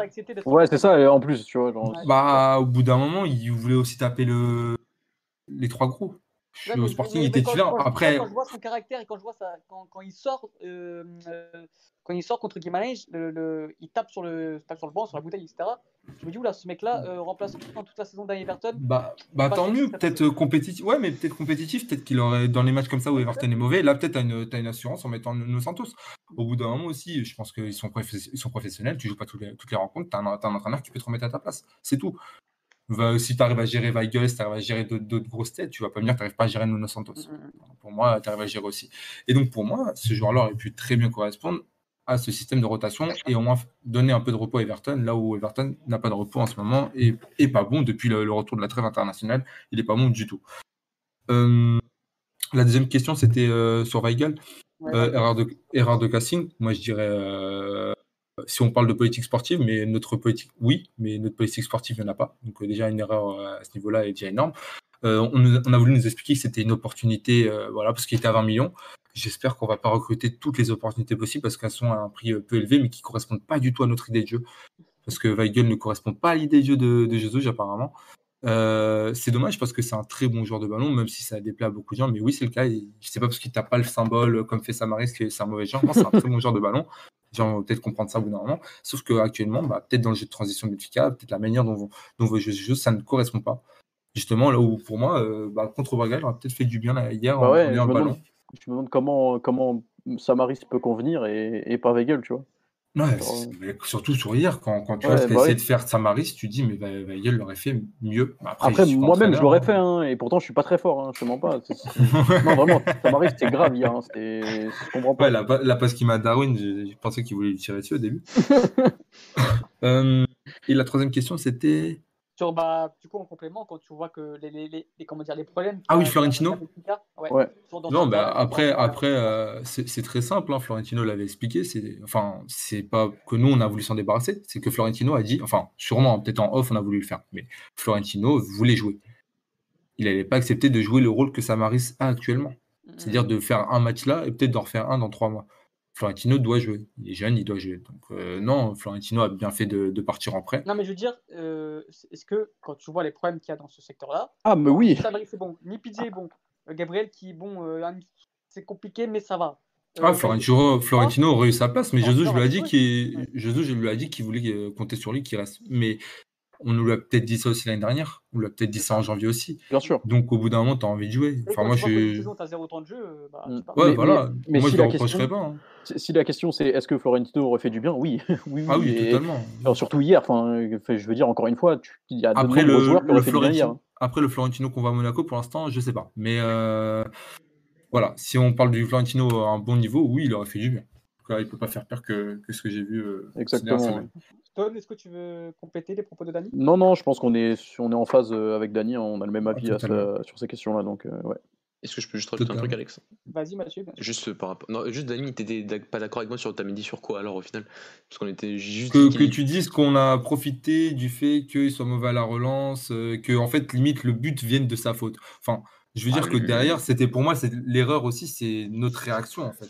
Oui, d'accord, mais ça, je te dis Parce pas que des hein. erreurs de relance comme il y en a eu, comme il a fait hier, pour moi, le jeu long, euh, voilà, est évitable, mais avec Jesus, on le fait tout le temps. L'année dernière, avec l'âge, on, ressortait, on ressortait court, on n'avait pas ce problème-là, et on s'en est déjà mangé aussi, contre le Zénith, etc. Donc au final, c'est comment t'expliquer? Si le dégagement à- directement au but, genre je veux dire dans la foulée, enfin je sais pas comment t'expliquer, mais derrière, il y a eu d'autres mauvais choix et on n'a pas dit ah oui c'est l'erreur de Samaris, ah oui c'est l'erreur de Nuno Tavares. Au final quand moi je regarde l'action c'est l'erreur de Tamendi mais c'est aussi l'erreur des autres. D'accord. Enfin tu Oui, vois ce que je veux dire? Je vois ce que tu veux dire, mais ok, ok, je vois ce que tu veux dire. Juste par rapport à Tamendi, euh, juste bien dire l'arnaque que c'est. Vraiment, pour moi. hein. Parce que. Ah, mais c'est- c'est- en fait, je- On a voulu prendre un défenseur. Mais c'est pas voilà. tellement prendre un défenseur, tu t'es fait arnaquer. C'est-à-dire que pour Ouais, moi, pour moi le truc c'est que euh, je, je, je- je- par rapport à la valorisation de notre championnat, c'est il y a, il y a un truc c'est que euh, pour moi il y a certains joueurs comme on en a parlé Bruno Fernandes, Ruben Lich, euh, ils ont performé en Ligue Noche et euh, ils sont arrivés en Angleterre juste après et ils ont été- ils, ils sont bons. Et donc pour moi dans notre championnat les très très bons joueurs comme Ruben Lich, comme Bruno Fernandes, ils peuvent faire former en Angleterre. Par contre les très très mauvais joueurs comme Otamendi et qu'on m'a sorti que euh, de toute façon c'est que la Ligue Noche. Bah Mm. ouais, c'est que la Ligue Noche. Eh mais ben le non. mec il est nul. Il est nul. Il y a, il y a 5-6 défenseurs actuellement qui sont bien meilleurs que lui. Et il était déjà nul à City. Il était, mais vraiment, il, je- joue, il se joue l'année dernière? Je suis même pas sûr qu'il joue vraiment 20 matchs l'année dernière avec City. Donc c'est ça aussi. C'est la faiblesse de la direction sportive de FICA. Et on le répète et on le répétera encore. Mais là, c'est le coup de massue. C'est le coup de, c'est le, final. C'est tellement te dire que t'étais intéressé par Lucas Verissimo au Brésil. T'étais intéressé par Robin Semedo. T'étais intéressé par Robin euh, euh, Core qui joue, euh, qui est parti à Leeds au final. Euh, Leeds qui a fait un, ce qui paraît un PowerPoint pour dire pour toi c'est parfait pour nous. D'ailleurs c'est ce qui avait été euh, remarqué par la, la, la, la- la cellule de recrutement de l'efficace, c'était Walschmidt et, et, et- et Robin Core de Fribourg. Euh, au moins on peut Euh, dire Mathieu, je te coupe deux minutes pour il te travaille dire que pour ça. Otamendi a fait 39 matchs la saison dernière. comme 39 Ouais. matchs. Ah quand même. Combien de minutes? Combien de minutes? Euh, 2880. Tu comprends pourquoi City a pas gagné le titre l'année dernière. Euh, mais, mais voilà. Mais- tu comprends pourquoi Fernandinho a joué défenseur. Voilà, et aussi, non, non, je suis mais à culpa, euh, ok, je, je- je- pour moi, j'avais pas l'impression qu'il avait joué autant de matchs. L'année dernière, il était quand même éclaté au sol. Et cette année, il est encore plus éclaté. Non, au mais sol. la différence, Mathieu, c'est que l'année dernière, il est, il est entouré par des joueurs qui peuvent compenser ses défauts. Oui, c'est vrai aussi. C'est- Et encore, c'est- cette et encore, année- quand t'as Fernandinho. Et quand encore, quand mais, pas mais oui, porte, mais voilà. Enfin, je veux dire, t'es pas aidé par ton latéral droit, c'est Walker, c'est Cancelo, ton gardien, c'est Ederson. Enfin, voilà, on gomme tes défauts. C'est Je suis toujours ça, d'accord, on gomme un peu tes défauts. Là, là, c'est catastrophique. Là, c'est déjà en Ligue des Voilà, Champions, match. c'est- c'était catastrophique. Non, non, c'est c'est le truc, c'est que tu as, fait une négociation avec City et tu t'es dit, venez, on prend Otamendi que, que, Gua- que Guardiola ne veut plus. Enfin, c'est c'est grave. 15 millions d'euros pour un mec de 32 ans que tu vas jamais revendre, que tu vas. Enfin, c'est c'est hyper grave et c'est encore plus grave, c'est de le mettre capitaine dès que t'as plus de capitaine Ouais. sur le terrain. Enfin, tu, tu, tu gonfles, tu gonfles le prix, tu gonfles le prix de, de, de Ruben Dias. Euh, voilà, c'est au final, c'est que du blabla. Il vaut, il vaut pas 15 millions. La direction le sait, City le sait, tout le monde le sait. C'était juste pour qu'au niveau du fair play, ça passe, que ça arrange tout le monde. Euh, après, pour moi, quand Jesus dit en conférence de presse que Guardiola, il est pas bête, s'il vient chercher Ruben Dias et qu'il nous passe Otamendi, enfin, je vais pas prendre le foot à Guardiola, c'est qu'il y a une raison. À partir du moment où ton, ton coach dit ça avant que tu arrives, enfin voilà, le message il est assez clair. Quand là, la dernière conférence de presse, il dit bah Verissimo, c'est c'est- c'est simple. C'est Var- Va- Varissimo ou Verissimo? Verissimo. Vérissimo. Verissimo, c'est simple. S'il veut jouer au foot, il vient en Europe pour avoir une carrière européenne. Au Benfica, après il dit en Europe. S'il veut, il veut de l'argent, il va au Qatar. Enfin, là, c'est aussi un message pour dire je le veux. Quand il te dit ouais, je veux Ruben Semedo au dernier jour, je, je le veux, il, il te dit très clairement je veux Ruben Semedo. Lui, il veut venir à Benfica. Il, il dit- il- dit très bien que les deux, les- que lui et Ruben Semedo, ils le veulent. Il dit très bien aussi que Ruben Semedo connaît, connaît très bien son, enfin, ce, ce qu'il souhaite par rapport au fait qu'il a, coaché au Sporting, etc. Et même le qu'il préfère lui Otamendi. Oui, voilà. Enfin, Otamendi connaît aussi le championnat. Oui, pas- le seul, il les a pas eu. Je- Il a eu Todibo qui, voilà, il a eu un problème de, il a il s'est blessé. On est dans un, on est aussi dans un rythme où, comme le disent plusieurs coachs, c'est compliqué de s'entraîner. Là, je ne vais pas remettre en question les, les résultats. hein. Les résultats euh, contre Braga, pour moi, ça n'a rien à voir avec le fait de s'entraîner. En tout cas, euh, Braga avait les mêmes excuses euh, que nous, pour le coup. C'est le fait, par exemple, pour certains joueurs, d'évoluer. Et là, c'est compliqué d'évoluer euh, les matchs et, de, et du coup, tu puisses pas t'entraîner et voilà, rôder, on va dire. Et là, on va voir avec le temps. Pour moi, la, la meilleure période pour nous, ça sera la période fin décembre, janvier. C'est là où on va pouvoir voir, là, on n'aura plus l'Europa League, c'est là où on va pouvoir voir si, avec l'enchaînement des entraînements, si on monte à, nos- à notre maximum. Jesus, je l'ai dit il n'y a pas longtemps, Porto est dans une mauvaise phase. Mais on va en avoir aussi, Sporting en aura aussi, tout le monde en aura, parce que c'est comme ça une saison de foot.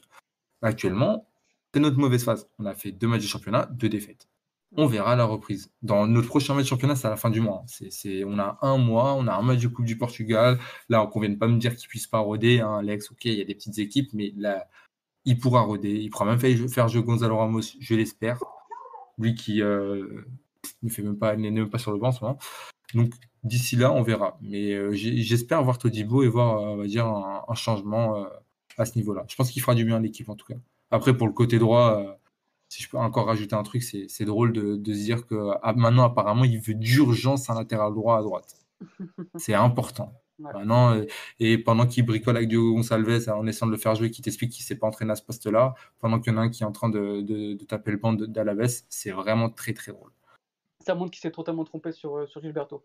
Euh, Un dernier mot sur Benfica ou euh, c'est bon ou on peut passer vite fait euh, sur le joueur portugais du week-end et, et la liste en quelques mots de, de Fernando Santos? On y va. Ouais, je pense ouais, passer au Portugal, on a été complet. hein, ouais. Moi, on était grave complet là, je pense. pense qu'on a été complet, ouais, ça fait, euh, ça fait déjà, euh, ça fait déjà une heure et demie d'émission, si je dis pas de bêtises. Ouais. Donc on va, on va essayer de faire, euh, on va essayer de faire un, un peu plus rapide sur, euh, sur la sélection, qu'on qu'on en parlera plus longuement euh, évidemment euh, samedi prochain euh, après le match contre la France. Donc euh, déjà pour, euh, pour évoquer le joueur portugais week-end, ça a été très serré. On, avait, on a beaucoup hésité euh, dans, dans, dans le groupe entre João Cancelo, euh, Félix, Bruno Fernandes et un peu moins Cristiano Ronaldo. Et ça s'est vu forcément au vu, des résultats. Euh, J'étais assez surpris, je pensais que João Cancelo allait gagner forcément parce que euh, faire une telle prestation euh, contre, contre la meilleure équipe du monde, ou peut-être la deuxième meilleure équipe du monde, je pensais que ça allait être souligné. Mais c'est João Félix qui a gagné avec 45% de votes contre Bruno Fernandes, 43% de votes. C'était très serré entre les deux. Donc les garçons, en quelques mots, chacun un petit mot sur l'énorme début de saison de João Félix, qui a déjà quasiment atteint son but, sur le nombre de buts de la saison dernière. Il faut que je retrouve les stats, mais euh, je les ai pas sous, sous les yeux. Mais en, quelques mots, euh, les garçons, euh, un mot sur, euh, sur Jean-Félix qui, qui est en train de montrer euh, tout son talent euh, à la planète football. Trop fort. Trop fort. Ouais, moi, très, Trop fort. Moi, trop, il est trop fort au football. moi trop, très vite, 9,8 la note goal point, c'est énorme et trop, et- et trop fort. Vraiment, voilà, c'est, c'est, c'est, c'est- c'est- voilà, c'est- c'est- c'est- voilà, il s'exprime enfin. ouais. Enfin, déjà l'année dernière, il s'exprimait, mais là, c'est, c'est l'explosion. C'est, et voilà, on n'avait pas tort. C'est, c'est un, un- joueur incroyable, vraiment On incroyable. a eu la télé, c'est c'est un des rares joueurs, je ne sais pas vous, dans lequel je suis capable de tout arrêter. J'arrête tout ce que Totalement. je suis en train de faire Mais totalement. et j'arrête tout ce que je suis en train de faire et je me mets dans Jean-Félix. Voilà. Il y en a deux, il y en a deux, c'est Renato et lui. C'est c'est totalement. mais Ouais, c'est- après- non, mais pour, blague. euh, C'est pas pour les mêmes raisons, c'est ça. Ouais, après, Oui, après, pour- après, voilà, mais. Pour revenir sur la stat, euh, la saison dernière, je viens de vérifier, c'est 9 buts au total, et cette saison, il en est déjà à 7, alors qu'on est en novembre. Abusé. Euh, il sort de plusieurs, euh, plusieurs Putain, doublés de c'est suite. buteur, Euh, dans le c'est jeu, il est immense. Dans le jeu, il est juste trop fort. Je pense qu'on va tous y passer, mais il est trop fort. Et euh, euh, tu, vois qu'il s'entend très bien avec, euh, Suarez devant. Je pense qu'ils sont assez complémentaires. Et bon, Suarez, il a l'habitude de jouer avec des, des petits mecs assez techniques autour de lui. Euh, donc c'est, ça parle à, à peu près le même football. Et, et je pense qu'il est dans les meilleures conditions euh, cette année. On a l'impression quand même que cette année, le.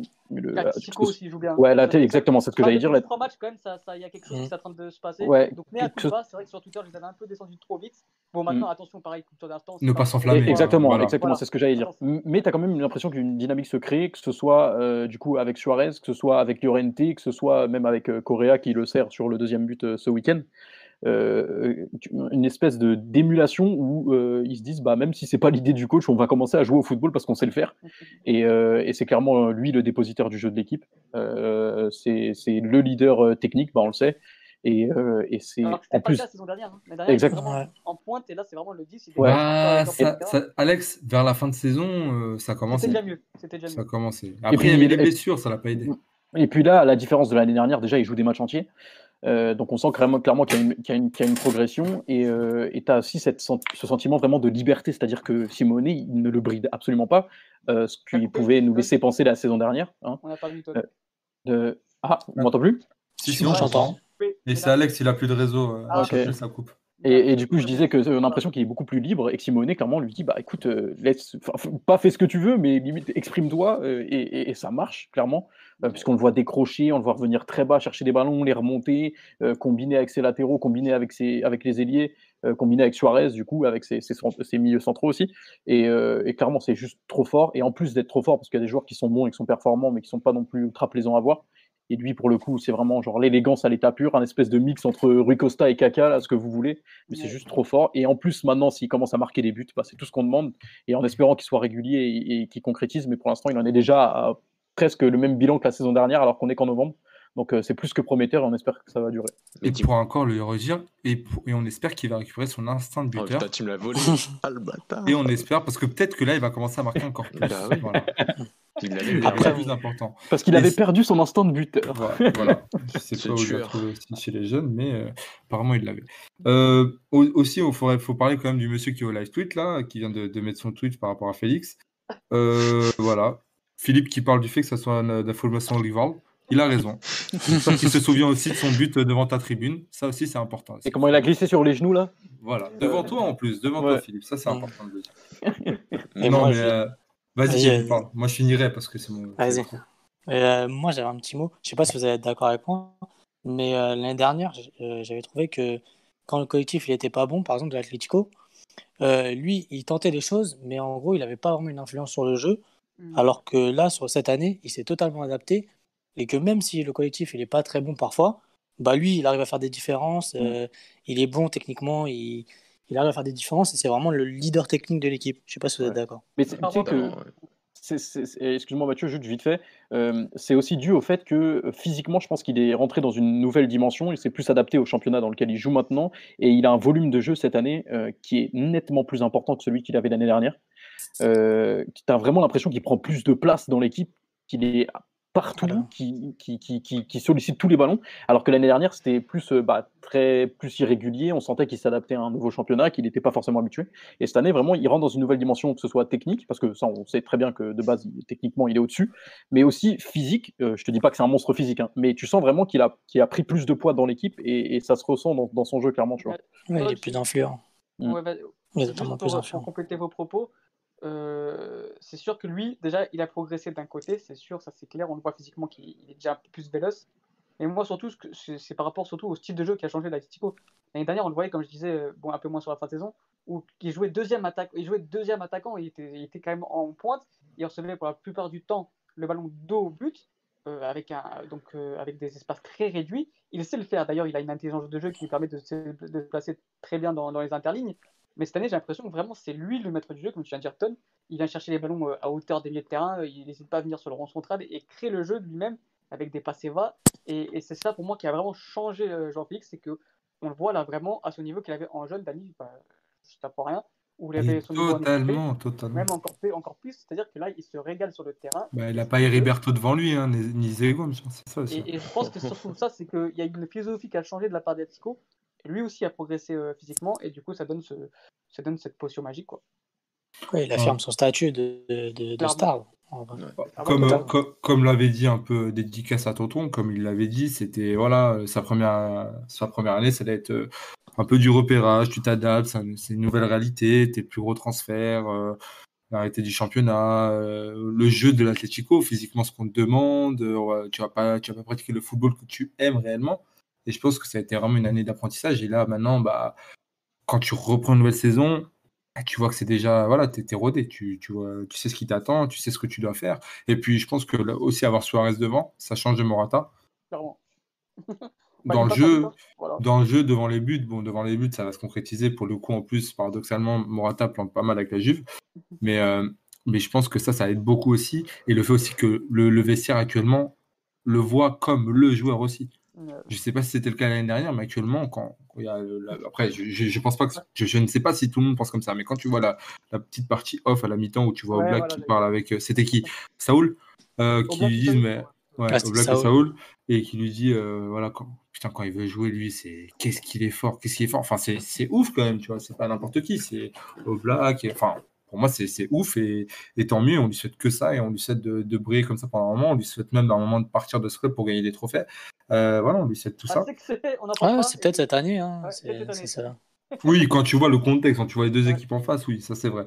Mais euh, par la suite, moi je le. je- Ne pas voilà, sous-estimer la Real Sociedad. hein. Oui, s'il vous plaît. voilà, ne pas sous-estimer David Silva, s'il vous plaît. Un dernier mot sur Félix, les garçons, on passe vite fait après ensuite sur la liste euh, du Portugal? Euh, je suis très. Euh, Vas-y, je, suis Mathieu, très, vas-y, je Mathieu. suis très heureux de l'avoir sur mon petit gazon. L'année dernière, c'est tout. Super. je suis très heureux, j'ai deux trucs à dire. Je suis très heureux pour lui que sa, sa, sa copine ait enfin 18 ans, parce que c'était chaud pour lui. Et de deux, je suis très heureux que ce soit le meilleur joueur portugais né en 99 dans ce championnat. C'est très vrai. très important. Bon. Merci, merci pour le coup du vieux.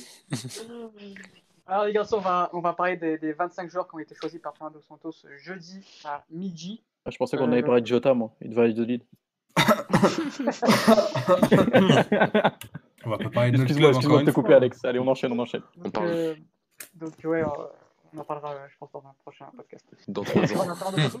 Même temps Dieu que Tilinkan. C'est faux. Santos, les garçons, Fernando Santos qui a donc euh, euh, choisi 25 joueurs. On s'attendait à des surprises, mais là on en a eu deux belles quand même. Euh, donc pour, pour euh, redire la liste, hein, Anthony Lopez, euh, Rui Patricio, Rui Silva en gardien de but. Euh, à droite, on a donc João Cancelo et Nelson Semedo qui semblent s'imposer euh, avec l'absence de Ricardo Pereira. En défense centrale, on a eu l'absence de Pep, donc on a Domingos Duarte, Ruben Semedo, José Fontes et Ruben Diaz. À gauche, nous avons les deux joueurs habituels, Mauro Rui et Rafael Guerrero. Au milieu de terrain, on a donc en 6 Danilo Pereira, parce que je répète, William n'est plus un 6, Danilo Pereira et Ruben Neves en 6. Ensuite, nous avons un William Carvalho, un João Metinho, un Bruno Fernandes, un Renato Sanchez et enfin un Sergio Oliveira. Et en attaque, c'est là les deux grosses surprises. On a donc à gauche Bernardo Silva avec Trincão. On a la toute première apparition de Pedro Neto, joueur qui est né en 2000, donc c'est le premier joueur à avoir, euh, été né en 2000 à être sélectionné par Fernando Santos. On a Diogo Jota, on a Cristiano Ronaldo, on a Joao Félix. Et là, c'est la surprise. Je pense qu'il n'y a pas grand monde qui s'y attendait, ni Mathieu, ni moi, qui, et même tous les autres qui, qui, en font, euh, qui en font la propagande depuis quelques années. On s'attendait tous à André Silva qui plante à Francfort. Et non, on a Paulinho qui est appelé pour la première fois par Fernando Santos. Les garçons, en quelques mots, euh, êtes-vous euh, content de cette liste? Êtes-vous surpris de cette liste? Oui, n'en déplaise à Philippe FCP, Santos a regardé les matchs et il voit très bien qu'André Silva est une fraude et que Paulinho est un bon joueur de football. Et ça, ça fait plaisir. tu, dis, ça parce que c'est ton sosie, c'est pour ça. donc euh, Mathieu euh, bah, deux, surprises, euh, demi-surprise Pedro Neto pour moi, euh, parce qu'à un moment, déjà je m'attendais peut-être qu'à Trinkan ne soit pas là, parce que pour moi il était sur les premières listes, parce que par rapport à, à sa fin de saison à Braga, euh, et ça semblait plutôt logique de le tester à ce moment-là. Euh, là, il a, il a moins de temps de jeu avec le Barça, il a une, aussi une saison d'adaptation, euh, pas de raison qu'on la donne pas à lui et qu'on la donne à Félix l'année dernière. Donc, donc attention. et donc, donc ouais, je m'attendais plus à voilà, peut-être qu'à Rafa reste, même si Rafa pour moi est, est, loin de, de, de, son meilleur niveau sur, sur, le début de saison. Donc ça m'étonne pas que Rafa ne soit pas là et que Pedro Neto soit appelé. Et il est titulaire dans une équipe qui joue le, haut de tableau en première ligue cette saison, déjà la saison dernière. déjà la saison dernière. Donc voilà, c'était c'était le temps de, c'était peut-être la bonne occasion avant la, liste de mars. On a souvent dit déjà l'année dernière, on dit souvent que la liste de mars c'est la liste la plus importante parce que c'est limite la liste euh, finale euh, et qu'à moins d'une blessure ou vraiment de, mais encore vraiment il y a limite que la blessure qui peut changer entre la liste de mars et la liste d'une possible, enfin de, de, la compétition qui, arrive. Donc euh, donc c'était la dernière occasion de, de, pouvoir le tester. Donc donc ça ça m'a étonné à moitié et Poligno ça m'a étonné vraiment oui là parce que parce qu'André Silva marque et que Poligno marque pas, même si depuis le début il est toujours aussi bon dans le jeu. Mais euh, c'est pas à ce moment-là que j'aurais cru qu'il allait être appelé. Je, pensais plus en septembre après sa fin de saison comme Talinkao. Et je pense qu'aussi c'est le même même concept un peu de se dire que, que c'est peut-être la dernière occasion que j'ai pour pour voir ce qu'il donne euh, à l'entraînement et peut-être euh, titulaire face à l'Andorre euh, après-demain, euh, sûrement. Euh, je pense que s'il ne le teste pas là, il le testera jamais, parce que je pense pas que ce sera face à la France, ni, même face à, face à la, Croatie. Donc, donc voilà, j'étais étonné, mais je suis très heureux pour lui, c'est totalement mérité. On l'a dit, on l'a répété, ça fait longtemps qu'il aurait mérité d'être appelé au moins une fois. donc, donc voilà, maintenant à lui de saisir sa chance. Il y a, clairement un duel aujourd'hui entre lui et André Silva pour ce, poste de neuf, ouais, ce, poste de neuf. Euh, pur, enfin de vrai neuf en, en et donc euh, et donc euh, donc voilà très très heureux pour lui et dire quand même qu'il y a donc Trincamp, Pedro Neto formé à Braga, Poligno qui, qui, qui, qui s'est transcendé depuis qu'il est arrivé à Braga pour atteindre ce niveau-là. Donc c'est un très très beau symbole pour, pour le club, ce travail à la fois au niveau du recrutement, de l'équipe première, mais aussi de la formation. Les autres? Vas-y, un, un, nouveau mot sur, sur la sélection, tu as déjà dit précédemment. Euh, je suis content parce que. Non, non j'ai pas envie de dire ça, sinon tu vas m'enculer. non, j'ai hâte de voir le match contre la France parce que peut-être que Ronaldo sera pas là. Donc on va peut-être jouer au football contre une grosse équipe. Je vais te muter, toi, c'est parti. non, euh, en vrai, on a une belle liste. Hein. la première fois que je suis aussi fan d'une liste comme ça. Euh, pour Pedro Neto, bah, c'était le moment. Ça fait plaisir de le voir. Après, je sais pas si on le verra jouer. J'aimerais bien, même contre l'Andorre, euh, voir un peu toutes ces nouvelles, figures. On verra aussi comment se portent Romain Diaz et José Font en défense. Euh, parce que j'espère que ce sera ça, parce que le dernier, match de Ruben Semedo face à l'Espagne, c'était pas très glorieux. Euh, après, ça, ça veut rien dire. Hein. Peut-être qu'il performera s'il joue. mais sinon, non. Après, le milieu de terrain, la routine. Hein. La routine, pense qu'on l'a trouvé. Je pense que ça va pas bouger. Ça bougera pas, je pense. Ouais. Je, je vois pas qui, euh, qui pourrait rentrer dans, dans, la liste. Un Paligna, un Paligna, Oui, ouais, ouais, à la rigueur, peut-être c'est le seul. Euh, c'est le seul. Et euh, sinon, le, bah, le reste, je trouve que c'est plutôt cohérent. Jota, peut-être à la place de l'autre Jota Non. Ouais, non, mais après, comme l'a dit Mathieu, il faut une saison d'adaptation quand on arrive en espagnol. Donc voilà, faut, voilà, faut s'adapter, c'est normal. Il faut du temps. Euh, Le pauvre, le, le pauvre, Et hein, vraiment. et- Non, le pauvre, non, en vrai, le- c'est pas drôle. vraiment, C'est le pas, pauvre. c'est pas drôle. c'est- On, en un- parlera dans un podcast euh, spécial boycott Seychelles, mais euh, on en parlera à un autre moment si vous voulez. Euh, et à gauche, euh, bah, peut-être Nuno Mendes. Nuno Mendes, côté gauche, euh, avec Guerrero, ça serait sympa de le voir s'il performe toute l'année avec, le Sporting, parce que si on en voit d'autres, pourquoi pas lui, euh, il mérite. Mais sinon, non, ça reste pas de, de trop bouger. hein. Mais euh, j'aime beaucoup le- les 23. Ok, Ton, un mot? Euh, non, vous avez été assez complet. J'ai placé ma blague sur Jota. Euh, Qu'est-ce que je pourrais dire sur cette liste? Euh, Non, Pedro Neto, pour revenir dessus, parce que c'est la seule vraie surprise. Le reste, on est un peu habitué. Euh, bah, Pedro Neto, je pense que c'est c'est juste l'accomplissement de ce qu'il réalise depuis une saison et demie. Euh, puisqu'il y avait comme à la fin de saison dernière où il a été quand même assez performant avec les Vols. Euh, et pour revenir aussi euh, sur euh, la sélection de Renato Sanchez, euh, qui au vu de ses prestations peut peut-être prétendre à une place de titulaire, je ne sais pas sur ces matchs-là. Euh, ça peut être intéressant de voir comment il sera utilisé. Donc on se doute que ce sera à la place de Bruno Fernandes, qui lui aussi sort d'une grosse prestation, même s'il était en deçà euh, sur les matchs d'avant. On peut le dire, il était éclaté au sol, Oui, pas oui, de il problème. était- on peut le dire, il était mauvais sur les derniers matchs, même si sur le, le dernier, en l'occurrence, il a été plutôt bon. Euh, donc euh, donc euh, ça promet une belle bataille au milieu de terrain et on a la chance de les avoir. quoi. Voilà. Kevin? Euh, bah, moi, je, je trouve que vous avez été complet. Après, elle est logique et je trouve qu'elle est cohérente, l'équipe, par rapport aux formes du moment. Euh, Pedro Neto mérite totalement sa place, vu la, la saison qu'il, est en train de faire à, à Wolverhampton. Et euh, je suis content aussi pour Paulinho parce que c'est un vrai bon joueur, un vrai bon attaquant qui, qui sait jouer au foot. Et, oh là là, j'ai- entendu Ah. ma régate partout là. et euh, oui, je, je préfère même Paulinho à, André Silva, même, euh, puisque André Silva, même, euh, certes, s'il a l'instant de buteur, mais même dans le jeu, c'est pas, c'est pas, c'est pas ça. Donc c'est vraiment un, un attaquant buteur, plaisant à que voir. sur jouer. Instagram, hein, parce que sinon. Voilà.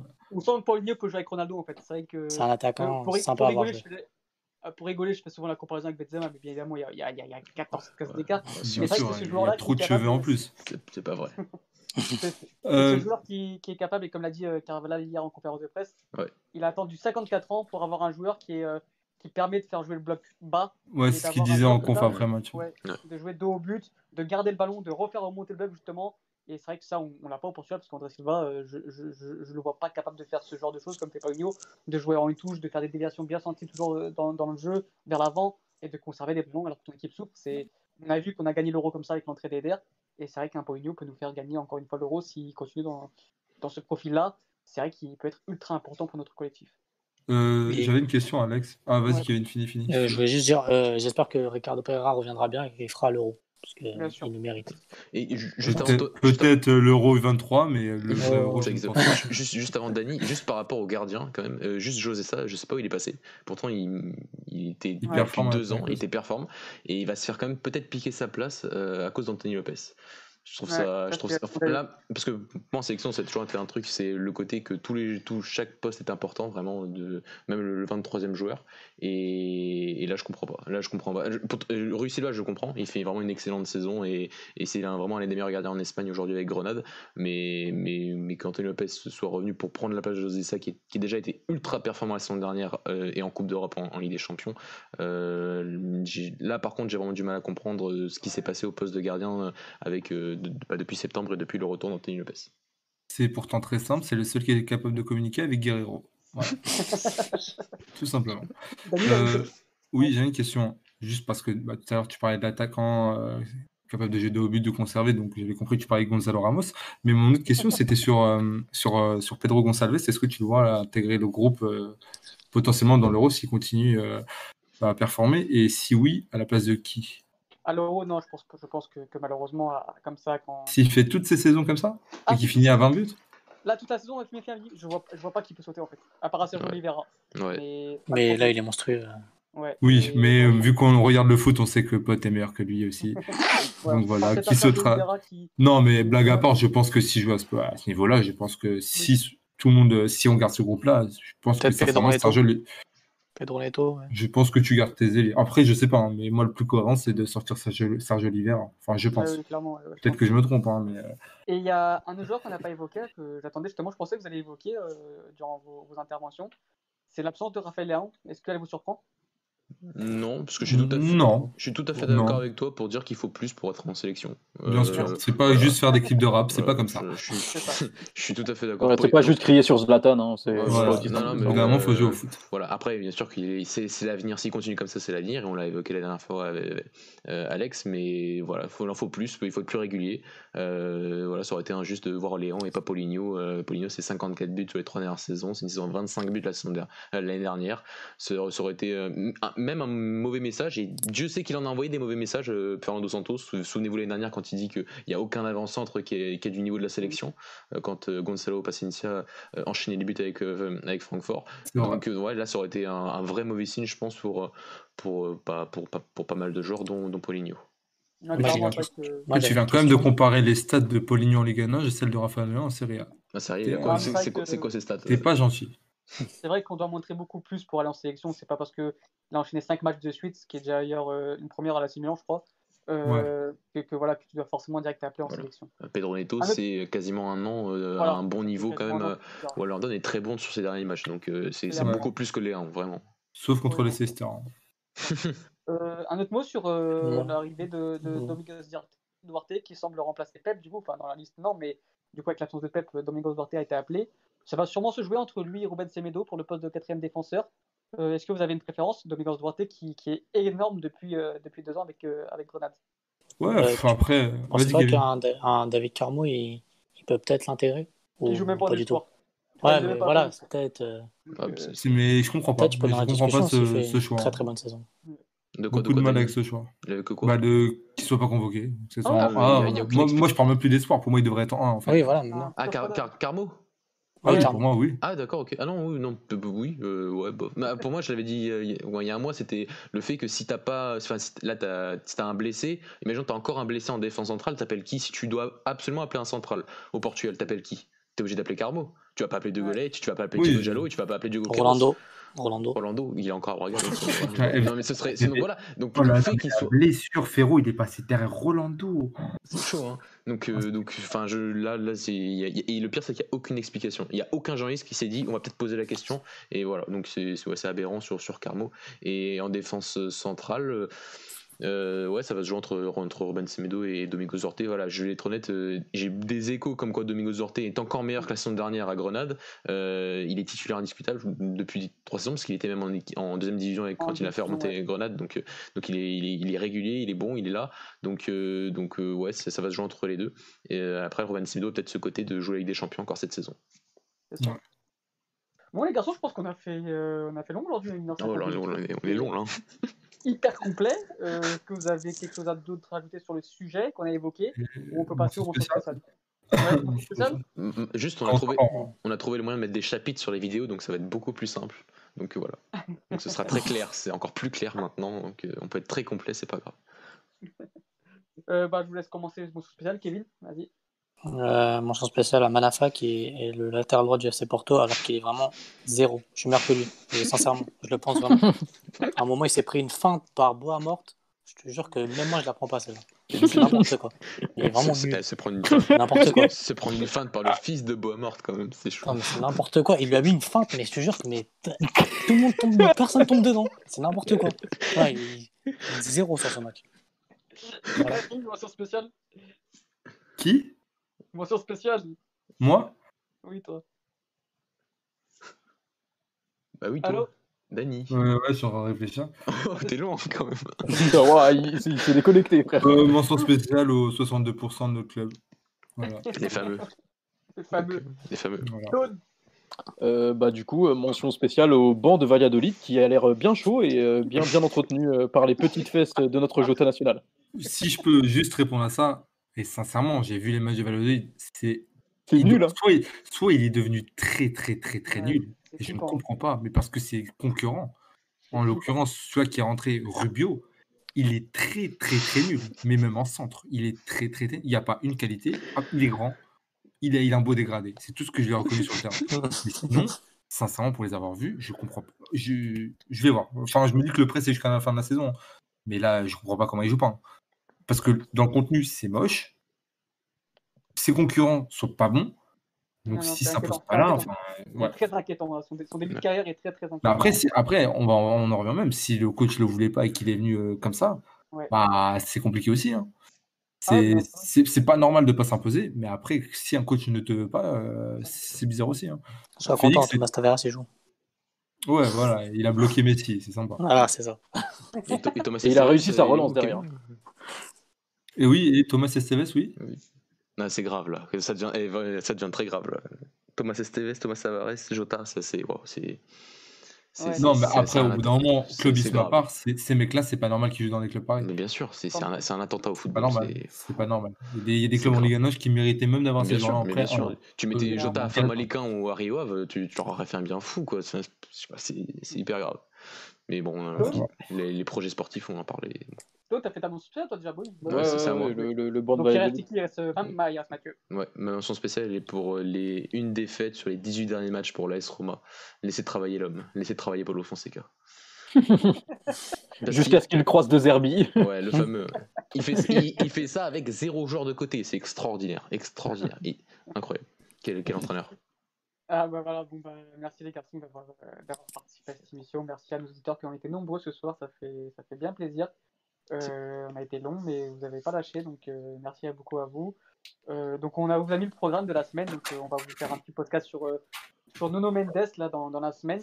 Et samedi, on, on se retrouve tous pour le fameux Portugal-France, la finale du groupe où voilà, il faudra absolument gagner ou faire un match nul avec un but au moins. Non, non, faut pas, faut pas prendre de but justement, donc au moins 0-0.